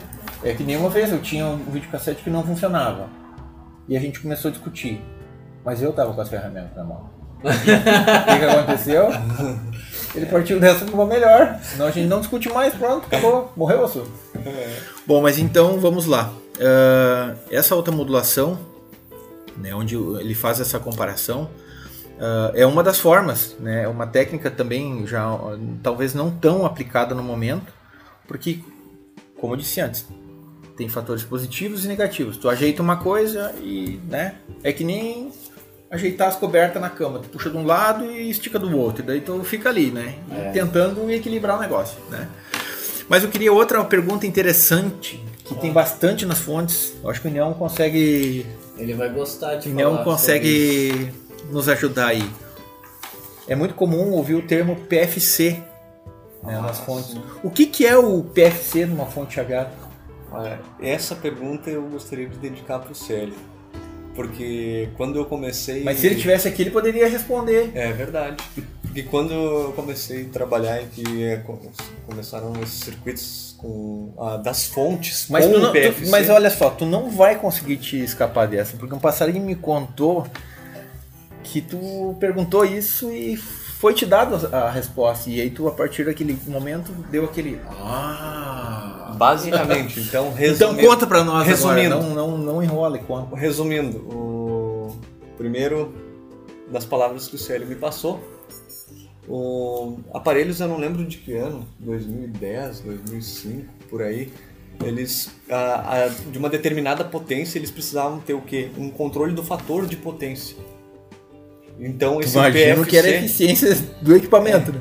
Exatamente, o, P, o PFC ali, o, o, a correção do fator de potência, ele está em fontes de maior potência, já são exigidos é, legalmente, digamos Mas assim. Mas isso daí numa fonte chaveada, né? Uma fonte chaveada, exatamente. Então o que, que seria esse PFC, eh, falando de uma maneira bem, bem sucinta, é um circuito eletrônico como se fosse um elevador de tensão, um circuito elevador que eleva a tensão no, no link DC, PFC, faz essa, tem um, normalmente tem seis que fazem isso, uhum. eleva essa tensão no link DC no, momento, no, no primeiro momento para depois acontecer a, a, a, técnica que libera para carga, digamos assim, essa. Entendi. Ah, essa... Eu não conheço muito sobre isso, eu tenho uma dúvida, então talvez tu consiga me ajudar. Para que, que serve? Então eu não entendi. Qual é, o, qual é a. Qual é a aplicabilidade do PFC? Uma boa pergunta. Eu vou ter que pesquisar mais para Pra dar não, mas eu, eu, a, pergunta que, a pergunta que o Robson pergunta é tipo assim, ah, que, que vantagem aumentando essa isso, tensão no primeiro isso. momento corrigiria o fator de potência? É. é a, é a, gente sabe que a questão do, do, do, do, fator de potência é justamente, vamos dizer assim, na indústria, né? Todo mundo sabe a, a função William. Lá vocês têm uh, corretor de fator Sim, de potência. Corretor. E... Eu tava até dentro lá essa semana. dentro, dentro do corretor? Mas quase. quase. Olha aí, ó. É um perigo aquilo lá. Mas na realidade, assim, ó. Uh, isso aí também é outro assunto bastante interessante para ser verificado nas bibliografias e muitas trazem, outras nem tanto, porque teoricamente já se corrigiu esses problemas. Algumas fontes têm, outras não têm. Um, algum autor uh, trata isso com um pouco mais de de, assim de com detalhamento, outros nem tanto, né? É, isso essa, aí é sempre importante buscar mais de uma parte, literatura né? porque tem várias várias coisas que é, essa, essa eu preciso pesquisar mais para explicar. Eu, eu, não, não, eu mas tá conserto, mas eu não, não tenho uma, uma, um acervo teórico para. Sim, é realmente eu não peguei. Vamos muito... ligar para o Célio, talvez. Ver a opinião do Célio. Vamos fazer uma participação especial. É, olha aí, ó. Célio para explicar. O, o que pode acontecer, o Inel me falou uma vez, que ele acha que no futuro vai ter isso internamente nas fontes. Eu acho que pode chegar ao ponto que vai ter esse circuito ah, dentro mas... de um circuito integrado e que a gente nem vai saber que ele está ali, né? Ah, sim, sim. sim mas isso eu, eu tenho, assim, ó, praticamente convicção que já é, assim, muita coisa. É, e daí a gente não que... sabe, né? É, porque tudo está se aglomerando, né? A gente pode ver, assim, desde a evolução do circuito integrado, né? A, é. a junção dos transistores em si, enfim, tudo converge para uma otimização, espaço, eficiência energética, e isso aí a gente não tem como escapar. É importante que seja nesse sentido porque a gente precisa otimizar os nossos recursos. Buenas, então, dentro dos, das fontes, então a gente tem vários circuitos né, que fazem esses controles, que uh, utilizam as, os modos de conversão, fazem todos fazem a mágica acontecer, né? Ou seja, chaveiam as fontes. Ali que está o segredo, né? Então, como os mais comuns utilizados, eu até trouxe alguns aqui e, o Enel essa semana me fez uma pergunta interessante. Qual a frequência de operação de uma fonte chaveada? É, eu falava baseado na, naquele, numa fonte laser. Uma fonte laser era a minha dúvida. É, na realidade o que, que acontece?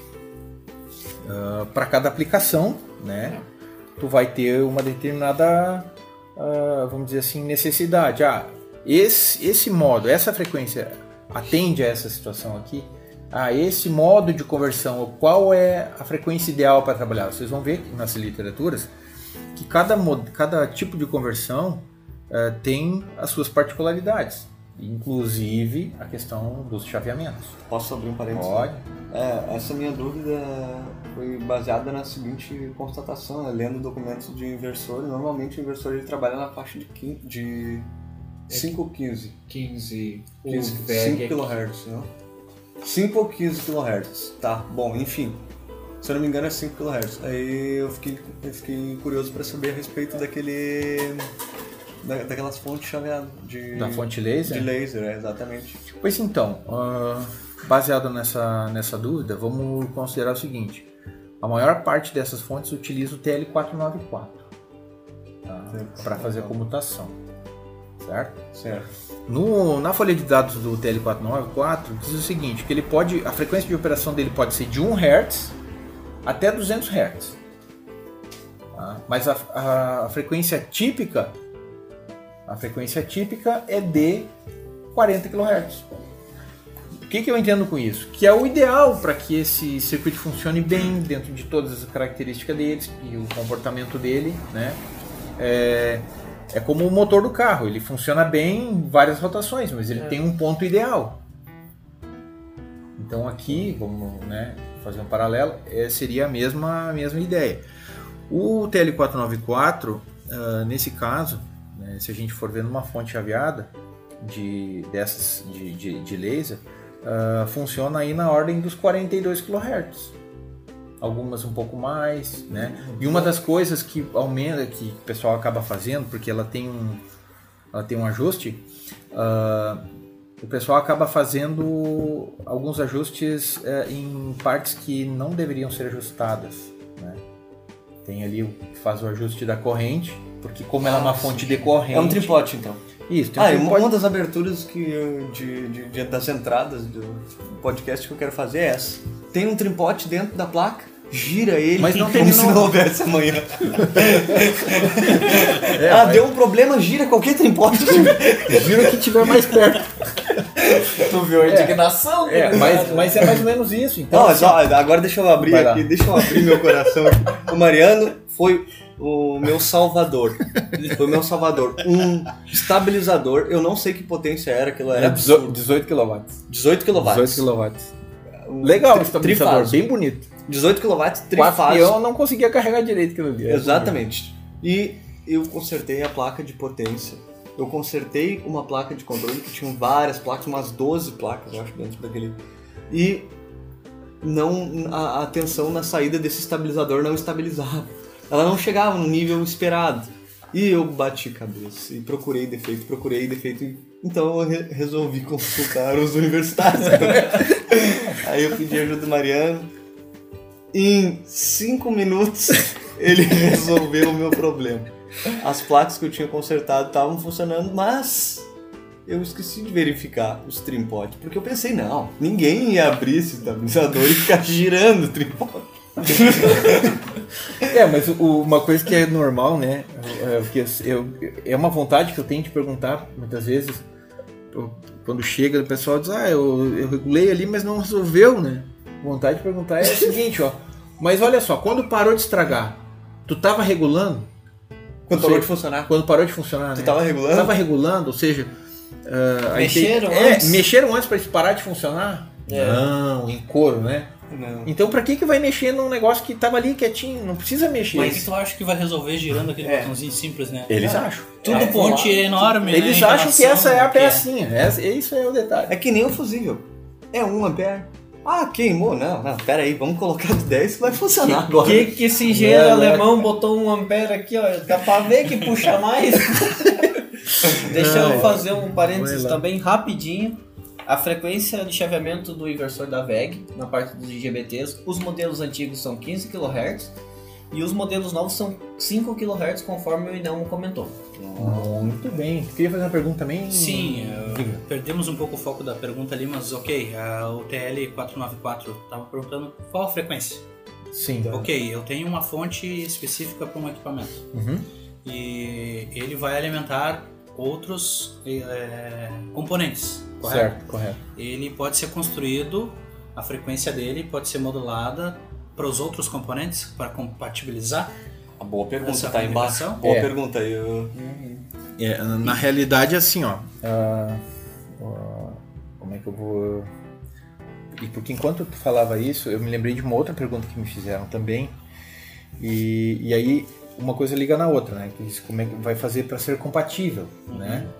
Uh, quando vai fazer um projeto, uh, o projeto ele, ele tem que ser pensado como um todo, né? Não como, ah, eu vou usar isso aqui que é legal desse, desse equipamento, tal coisa que é legal de outro, aí tu vai montar tudo, não funciona nada, né?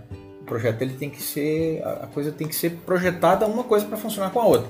Então tu vai escolher, primeiro tem que saber o que tu vai uh, ter de potência, enfim, mas a questão da frequência está diretamente relacionada ao elemento de chaveamento que tu vai utilizar, né?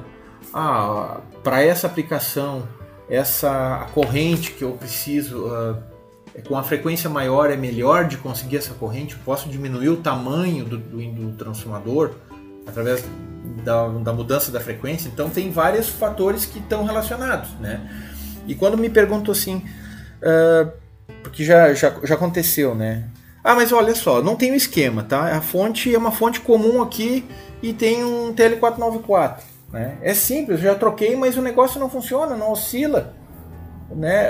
Uh, como é que eu vou saber se está certo ou se está errado se eu não tenho esquema?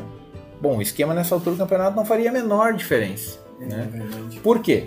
Porque se, se a gente olhar o datasheet desse, de novo, o datasheet, né, muito importante. O, fabrica, o fabricante já disponibiliza a ferramenta que tu pode desvendar qualquer coisa daquele componente. Né? E, e, importante, né, Mariano? Às vezes muda características do componente de fabricante para fabricante. Ah, deixa eu é abrir um parênteses aqui. Vai. Agora, hoje eu vou expor meu ódio. Vai sair ah, leve daqui. Vamos ter que é, exatamente. É, exorcitar, não. É, exorcitar é exercizando. isso, isso aí. Ó. Agora essa, eu, coisa, essa coisa mesmo do eu, capeta. Eu peço a, o apoio do, do, do, dos, dos senhores mais experientes, William, Robson e Mariana.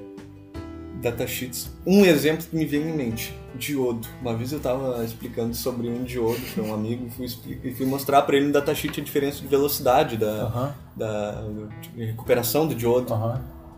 Um datasheet não trazia as informações. Ah. O que eu abri não trazia. Daí eu pensei, como assim? Agora eu fiquei com uma cara de tacho, né? Eu falei dele, tempo de recuperação, é. Sim, sim. Tempo sim. de recuperação e acúmulo de carga na junção. Uhum. Fui mostrar e eu olhei, olhei, olhei o datasheet e o cara ficou me olhando. Ele disse, ah, sai fora, tá? Não sei nem assim, né? Tá me Tu nem sabe o que, que tu tá falando. Aí eu. tá ah, daí. Não deu, não, não, não deu tempo, o datasheet que eu tinha em mãos não, não serviu, né? Cheguei em casa, procurei um outro datasheet, tinha todas as informações que eu procurava e muitas outras. Então, aquele dia eu fiquei extremamente irritado. Mas é, mas tu tem marca de preferência que tu tem, escolhe o datasheet. Tem. Justamente por causa é, disso, e né? aquele, Exatamente. E aquele dia eu peguei uma marca que não era entre as minhas preferidas. Sim. Eu até estava conversando com o Célio essa semana a respeito disso. Organizações do datasheet, fabricantes que são confiáveis, que colocam as é. informações, é. né? Então, então assim, ó, para respondendo a pergunta ali da questão da frequência, uh, como é que a gente vai saber qual é a frequência? Né? É simples. O próprio datasheet lá do 494, por exemplo, ele traz, é, tem para o oscilador dele interno uh, funcionar, ele usa dois elementos externos para fazer, para determinar a frequência, que é um, um resistor e um capacitor. E aí ele te dá a fórmula lá no datasheet que diz ah, como isso, tu, tu aplica aquela fórmula, né? Indica ali o, o valor do capacitor e do resistor e aí tu vai descobrir qual é a frequência de operação. Aí tu consegue pegar o osciloscópio, medir, saber se está certo, se está errado, né? Sim. Se está trabalhando dentro da conformidade ou não. Muito legal. Mas dentro é uma, de... uma experiência laboratorial válida para quem está na escola de eletrônica. Não, com certeza, com não, certeza. E, e um TL494, tu, além de comprar facilmente, tu consegue em qualquer fonte de computador antiga. Exatamente. É. E aí tem outro fator. Esse, por exemplo, esse 494, ele então pode operar de 1 Hz até 200 Hz. Mas a frequência típica, lembrando. De 1 Hz a 200 kHz. Isso, perdão, 200 kHz, certo? Até a frequência típica é 40 kHz. No entanto, outros modelos não têm e não disponibilizam essa margem. Por exemplo, o caso do Viper 22. Né? A frequência de, de, de, de operação dele é típica é 60 kHz, mas ele vai no máximo até 66. Então tem algumas características e aí eu pergunto, por que é que não pode mudar? Por que, que não pode deixar tão amplo? Uhum. porque este é um caso que já tem o elemento chaveador internamente. Sim, tá limitado. É, e a gente vai ver depois no, no próximo, no próximo item que alguns componentes possuem características específicas, seja de frequência, tensão e corrente. E é uma das coisas que o Inão falou que tem que estar no datasheet essas Sim, informações. sim, isso aí é indispensável. Né? E a gente tem que sempre que- questionar, né? não pode se contentar com a primeira informação. É, no mínimo, comparar dois, sempre, É. no mínimo. Né? É, isso. E, se- e se assim- e eu já digo assim, ó, se tu pegou um datasheet, ah, mais ou menos, pega um outro, e aquele é melhor, pode apostar que alguém deve ter feito um outro, um terceiro melhor. É, Então tu começa a por ali, é. claro, é aquilo que o Inemo falou, da marca de preferência. Isso. Mas isso é a experiência de- da busca, né? Quem tem o hábito de, de buscar esta informação nu- numa, assim, num- numa fonte confiável, vamos dizer assim, ah, passa a, a- a ver quais são os caminhos mais simples que tem de identificação dessa informação. Bom, semicondutores rápidos, tá? que são utilizados em fonte e os componentes de potência. Isso aqui, eu diria assim, é tão importante né, quanto a própria fonte, e eu diria que isso tem sido quase que o câncer dessas fontes. Uhum. Né? Pra comprar agora não adianta. É, porque na realidade assim, a gente está falando de diodo de, junta, de junção, né? Diodos rápidos, né? Os, ah, os como é que Shot. Shot. Isso, isso, isso. Shot. Ah, Parece a música. Mas tem um outro, né? Que o nome é parecido, Shock. Ah, o. Shockley, mas daí É, o Shock. é, o é Shockley outra coisa, tipo outra da coisa. família dos É, tiristores, né? apaga, apaga, é para outro podcast. Aí tem os MOSFETs e os IGBTs. E aí tem um, assim, ó, é, vamos, vamos, vamos passar essa informação que é extremamente importante. Quando que a gente sabe que naquela fonte utiliza um IGBT ou um MOSFET? Isso, que é, isso é importante saber também.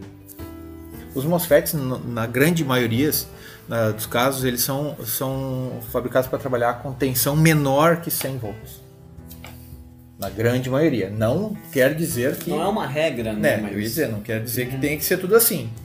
né? muito televisor antigamente usava MOSFET, né? antes que não existia o IGBT. né?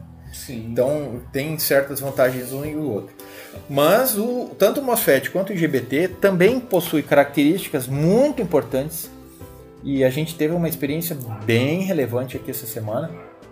Inclusive vieram quanto? 24 ou 28 daqueles equipamentos para o Inel 24. consertar? 24, né? Ele quer 20 até segunda, né? Isso. Isso. Final de É, a gente- vai ser longo. É, a gente prometeu. Você já sabe como é que vai ser teu domingo, né?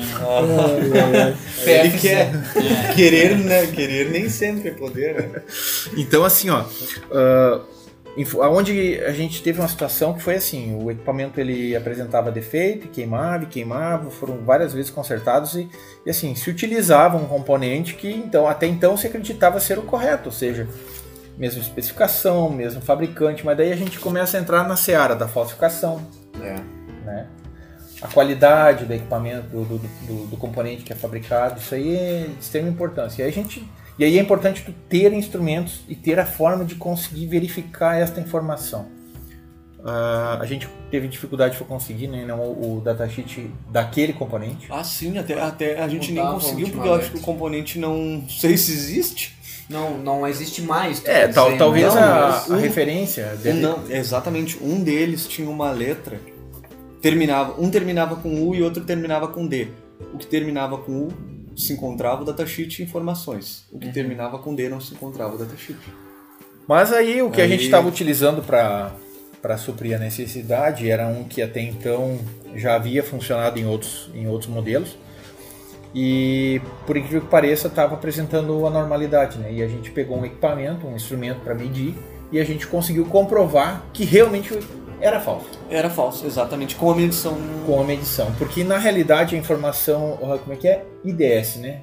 Ah, não, RDS. RDS, a RDS. resistência dele, É. a resistência interna. Resistência interna entre o dreno e o surf. Resistência interna entre o dreno e o surf deveria ser, se eu não me engano, 0,9? 0,9 ohms. Aham.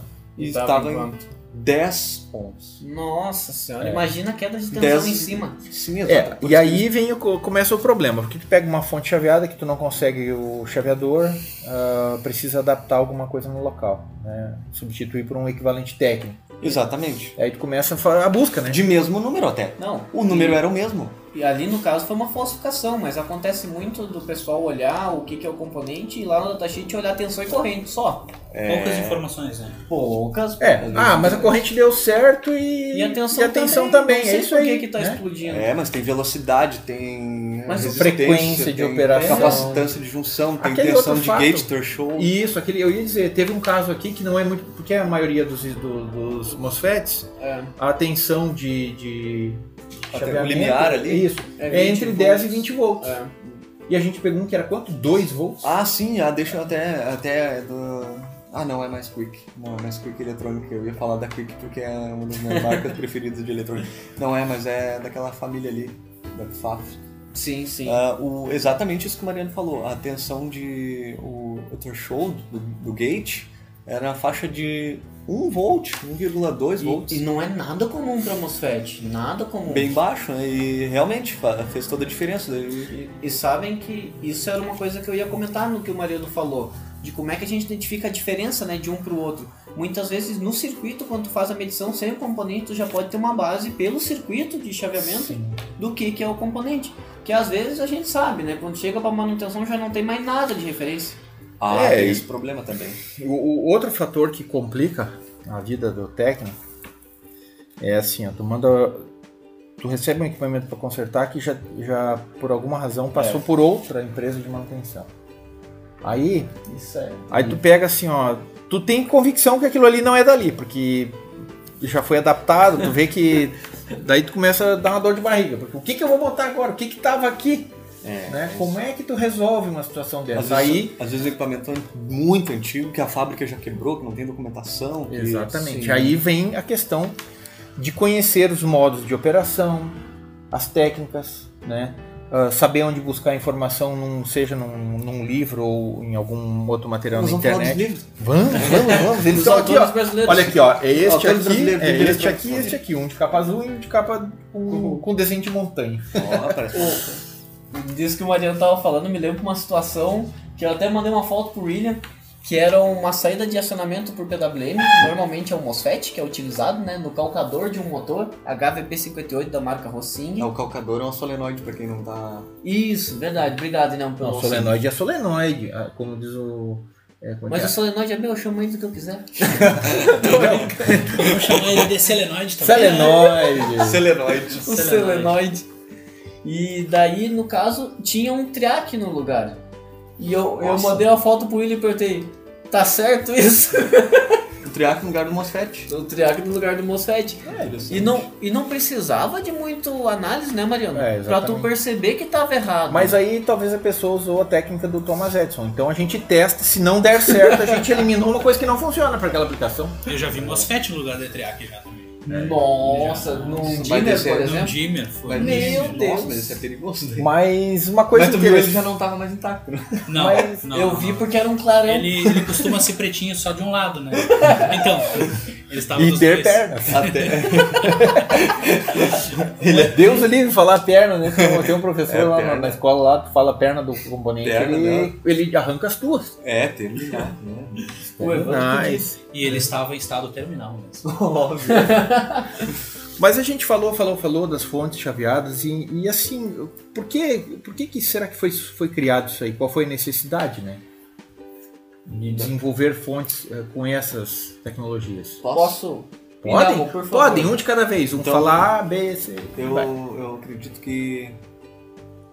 vários Sem colar motivos- aqui, ó. Vários motivos, vários motivos. Dentre eles, eficiência, Fala 300, fala. a eficiência o, e, e ser compacta, né? O tamanho. Tu tá olhando, né? É, é que Nem, nem Não, não, é que é, Ah, é- tá, tá, di- tá direto. Isso aqui Ah. foi o mais fácil que eu botei. a resposta do Inelmo vai ser igual a minha, não Sim, tem claro. como ser diferente. Fala com outras palavras. Então.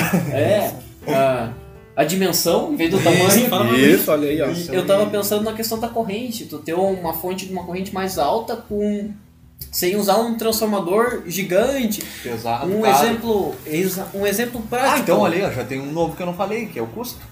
Isso, Ó, também. Agora eu não falei isso, o Robson. Não, o preço que estão as fontes chaveadas hoje em dia para 20 amperes para te comprar 70 reais, né? É, é, vamos dizer assim, ó, re- resumindo, então, tudo isso que vocês falaram, né, a, a redução do peso, o tamanho, o custo, Eficiência. o, a redução do consumo, maior eficiência, Isso. é, permite então ser configurável, ou seja, tu pode fazer. Antes tu tinha um transformador que tu precisava encher de, de derivações, né? É. Procedimento, às vezes um transformador específico, caro, né?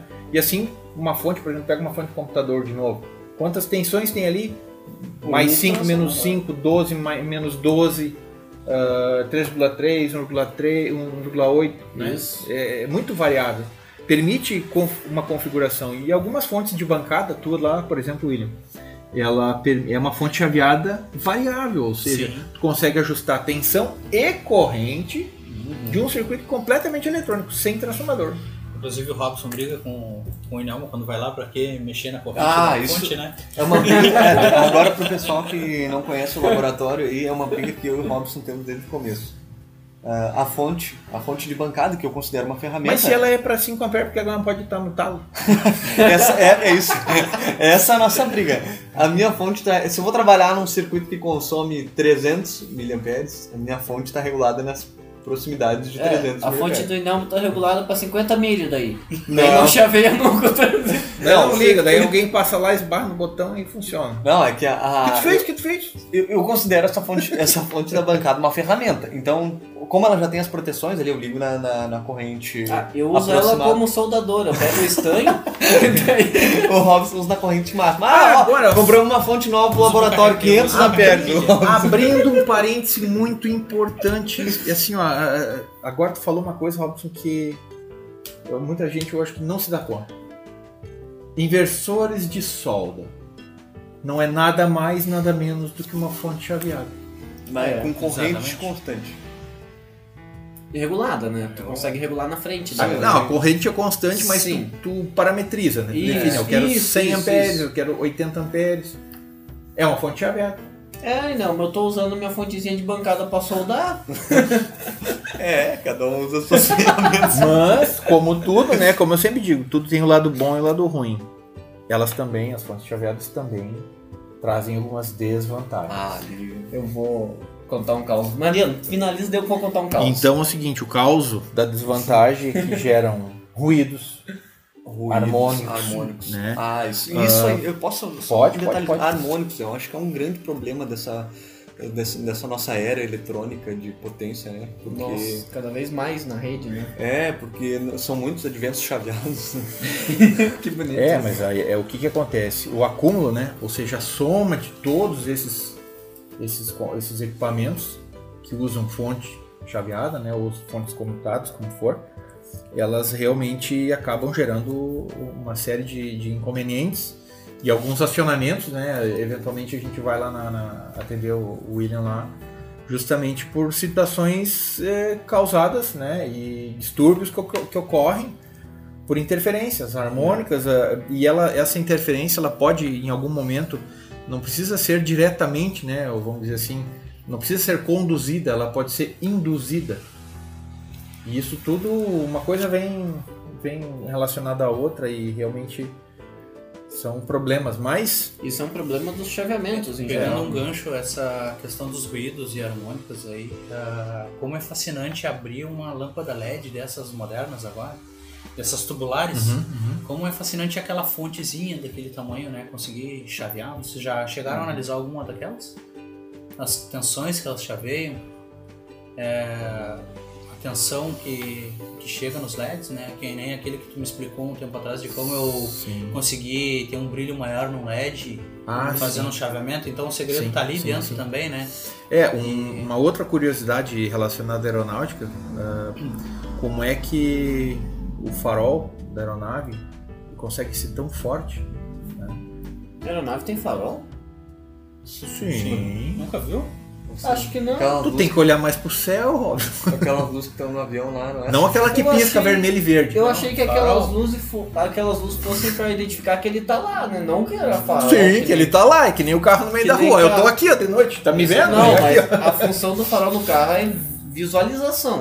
A do avião também? No céu não tem obstáculo. É só ir reto, pelo amor de Deus. Tu não, a gente não tá dizendo que a Terra é plana e vai bater. Ah, vai dizer que tu não sabe que a, a chave de ligar o farol é do lado da buzina do avião. tu não sabe, né? Maria, Ai, ai, ai, nós agora. Mas então, enquanto vocês procuram a chave e a buzina, eu vou dizer. Na Tem realidade, buzina dele fala, né? na realidade acontece o seguinte, que a frequência de operação daquela iluminação são é, 440 Hz. Então aí vem aquela questão que tu falou, né, do, de aumentar o brilho, né? Como é que a gente consegue aumentar o brilho, né? Justamente pela técnica de modulação, né? Tu consegue aplicar uma tensão maior e aí tu controla o, o LED da lâmpada, que, que seja, através da corrente, que é o que determina né, a característica, a condição de operação. Sim, e saindo agora aqui do, do campo industrial, da nossa, eh, da nossa alçada, nossa vivência, entra naquele assunto que também já, já conversaste comigo, que é a iluminação automotiva também, né? Esses faróis LED, né? Tem essa mesma função também, né? É por isso que tem aquela fontezinha nos, nos faróis. Me corrija se eu estou errado. Sim, sim. Ah, Aquilo não deixa de ser uma fonte, né? Sim, exatamente, exatamente. Outra coisa que é, talvez não esteja tão intrínseco assim, mas é diretamente relacionado para o pessoal que gosta de regular os trimpotes e já consertou uma fonte chaveada, vamos abrir o, ampliar o leque, né? Deixar mais, Deixar girar mais coisas. mais maluco o negócio. E se girar o tripote, traz pro É. Um no break, por exemplo, um no break desses modelos mais novos não passa de uma fonte chaveada. O inversor Ó. solar No break, não passa de eu uma tenho a fonte minha chaveada. entrada já por quando for o podcast. Eu não vou falar agora, mas todo mundo já sabe minha opinião sobre no break. É, eu compartilho dessa opinião aí, porque. É. A mãe do Robson que diga, né? Ai, foi engraçado, mas enfim.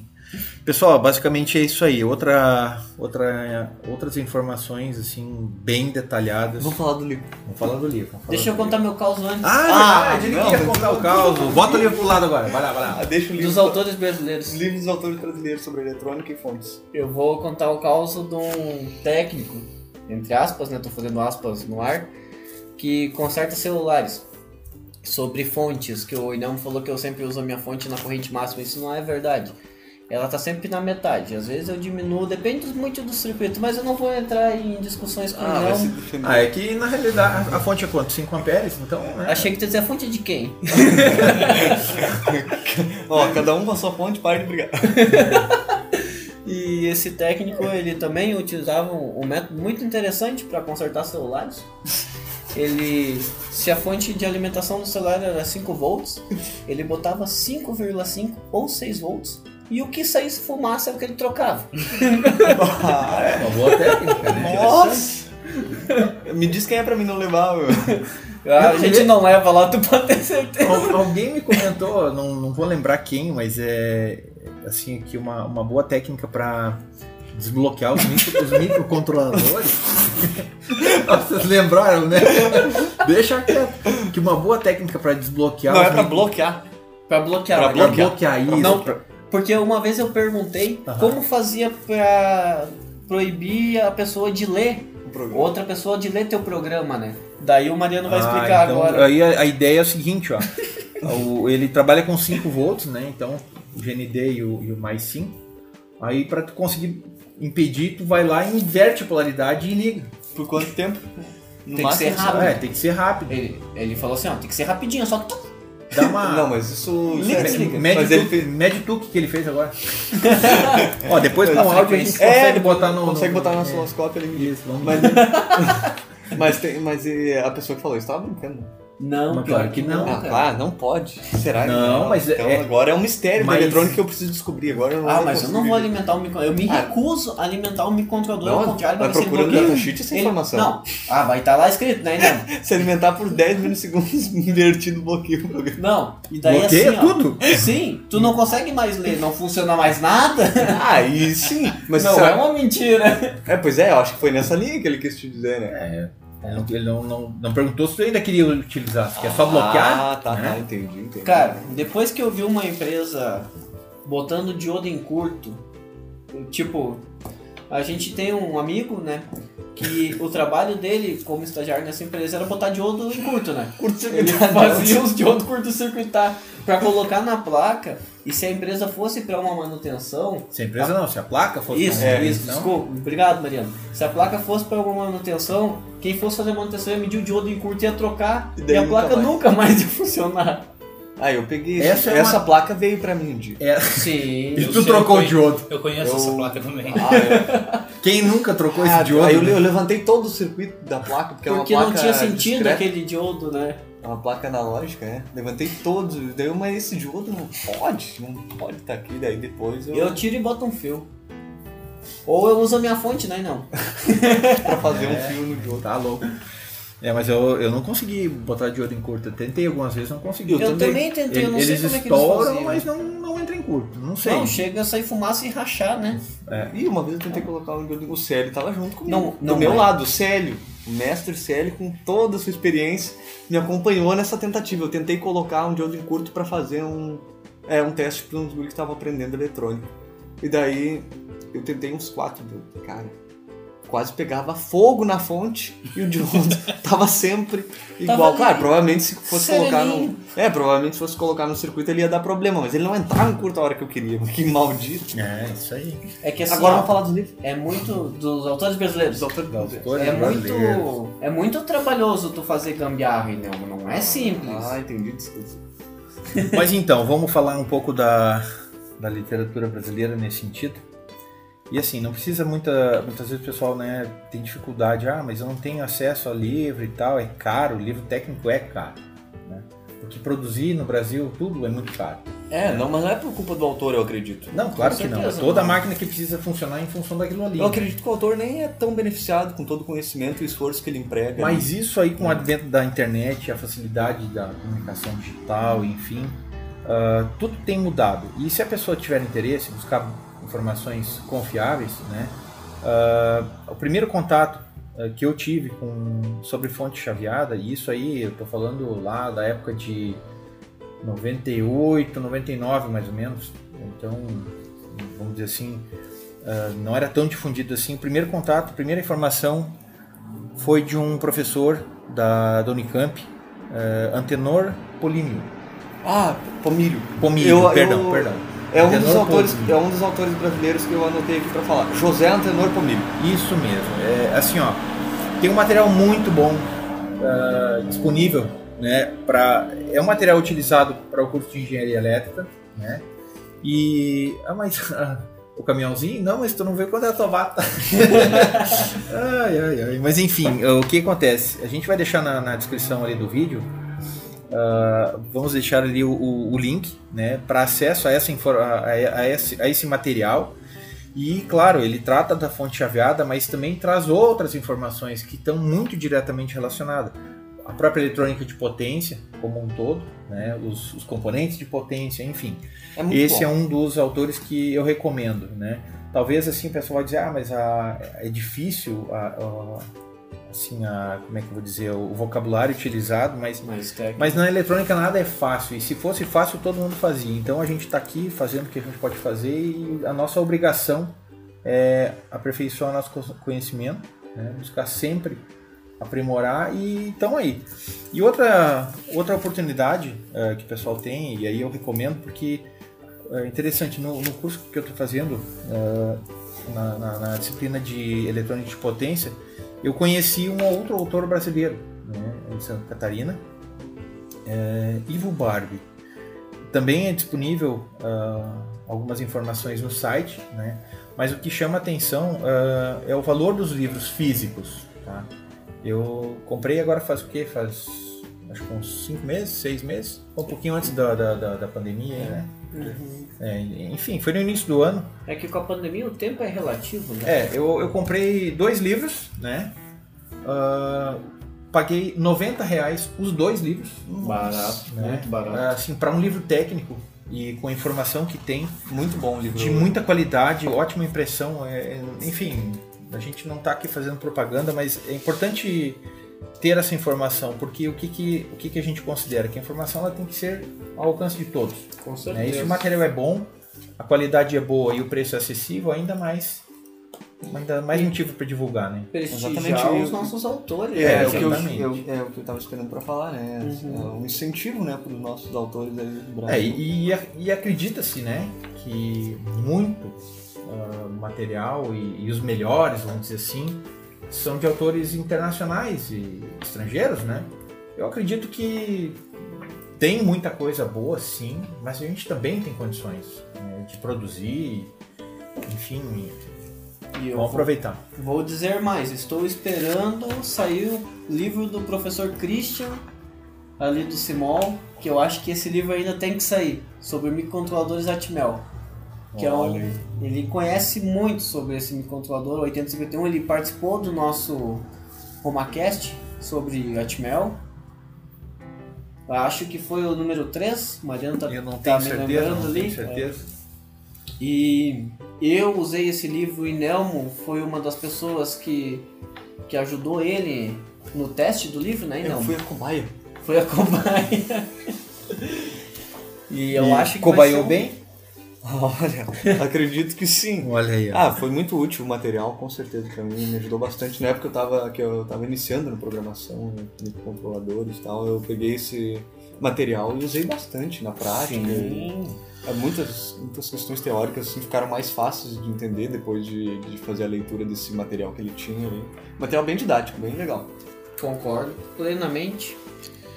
É, assim, ó, o assunto é extenso. Muito extenso. A gente praticamente só Bateu passe- recorde Só, de- A gente só passeou, né? É, as informações muito. e não falamos nada pra ver como é extremamente assim denso conteúdo relacionado à fonte chaveada. Se a gente pegar uma, um circuito de fonte chaveada, abrir todo ele, explicar parte por parte, eu vou dizer que dá pelo menos umas 4 horas de. E, Mas e seria lá. só um dos circuitos né, Um. que existe, né? um dos deles. circuitos um CI ainda, eu acho que É, o Robson e- quer e dizer. um Isso CI. um CI, sem utilizar uma fonte que tenha somente transistores, resistores, diodos. É, sem ser só componentes passivos, né? Exato. É, e as- assim como esse assunto, ah, eu, não, eu não sei exatamente pela, a forma pela qual ela foi escolhida, mas ah, vocês que estão ouvindo podem sugerir né, ah, os assuntos que, de interesse, né, que é assunto mais técnico, assim, para a gente buscar e contribuir nesse sentido também. Trazer aquela informação assim mais voltada para o lado prático, vamos dizer É, de assim, uma né, forma pro descontraída também. Claro, claro, que é o objetivo, né? É, É, sempre é vai ser uma edição mais descontraída e uma edição mais técnica, né? Mas a, a não- própria edição técnica já é descontraída também. É, É, a nossa proposta era levar a eletrônica assim do de um modo mais, leve, né? mais leve. é. Porque senão fica muito denso. é isso, pessoal. Então, gostaria mais uma vez de agradecer o William. William, quer fazer uma, alguma consideração? Eu é que agradeço a- o convite de vocês. É, vocês sabem que lá no, no meu laboratório, às vezes bagunçado, às vezes menos bagunçado, né? Mas organizado eletrônico nunca tá. ser. Pois É, vocês todos são bem-vindos, né? Muito obrigado. Eu gostaria também daqui de deixar um agradecimento a um dos meus mentores, né? Uma das pessoas que fez com que eu esteja aqui hoje. É, o colega nosso que vocês também conhecem de longa data, que é o Valmor. Ah, com É uma pessoa extremamente inteligente e que não tem medo de ensinar ninguém, né? Como é o sobrenome do Valmor, William? Valmor Hartz, Valmor ali Hartz. na cidade de Nova Hartz, né? Grande amigo nosso também, queremos ele aqui uma hora. Sim, é uma pessoa que tem um conteúdo muito bom pra vocês aí. Espero que, convidem ele pra alguma coisa bem técnica, né? Porque ele é uma pessoa que tem Experiência. esse garbo ali pra conversar com vocês. E eu quero deixar meu agradecimento pra ele, né? Que não teve medo de deixar um pouco do seu conhecimento. Infelizmente, que foi pouco pra mim, que eu tive com ele lá como aprendiz no onde eu trabalho hoje. Eu fiquei aproximadamente quatro anos com ele. Sabendo hoje da eletrônica, isso, quatro anos são, é pouco tempo, né?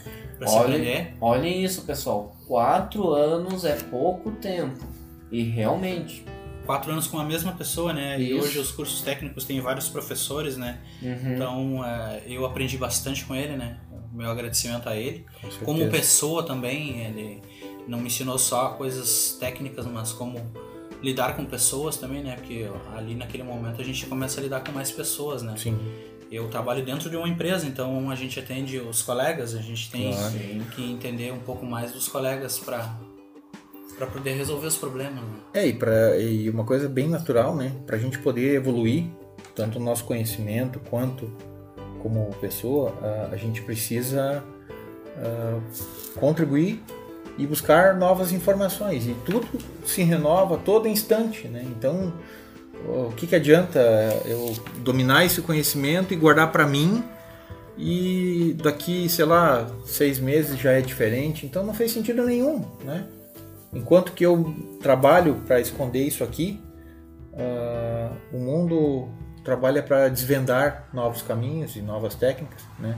Sim. Então, a melhor forma de aprender é como o Robson falou, né, no início ali, ensinar. Acho que foi o William que Foi, comentou. foi- ah, então, perdão. Ensinando que se aprende. né? Isso, exatamente. Então a ideia é justamente isso. A gente está aí para passar um pouco do que a gente conhece, né? A gente também não domina tudo. Bem, eu, mais uma vez, então, muito obrigado a vocês. Da mesma forma, a gente agradece aqui. pela paciência né, e, e, e ter aceito o convite, né? Com certeza. E mais uma vez, né? Se puderem visitar o nosso canal lá, né? O Home Tech, Sim. é que alguns acharam que tinha sido uma homenagem a Roma Tech, mas é. E tu sabe que eu não tinha percebido até o Inamo me falar? Sim, foi o Inamo também também tinha me comentado, né? Mas é que a gente fez uma, um- uma leve tradução de tecnologia de casa, né? Então eu espero que as pessoas possam Mas visitar ficou, lá. ficou bom, ficou bem Bom, simples de, sim. de entender também Claro. localizar. Que é a ideia, né, William? Exatamente. Então, meu obrigado a todos vocês e obrigado às pessoas que, que irão ouvir. Com certeza. Então, pessoal, muito obrigado, William, pela tua presença. Eu que agradeço. agregou muito aqui pra nós. E como o William falou, nos próximos episódios vamos convidar o, o seu Valmor, que eu sempre chamo ele de seu Valmor, né? Seu amor. Pra estar nos prestigiando. Daí eu não vou ser o mais inteligência velho, pelo menos. Ufa! dele. Então, pessoal, quem quiser botar algum comentário aí, tem o blog, tem o site, tem nosso Instagram. Vocês dão um jeito de achar a gente, o Inelmo responde por e-mail somente. Ai, ai. Muito obrigado. Em Esperanto. Muito obrigado por tudo. É só pesquisar Romatec Saluta, GRS. diz la revida. e até a próxima. Um Um abraço. abraço.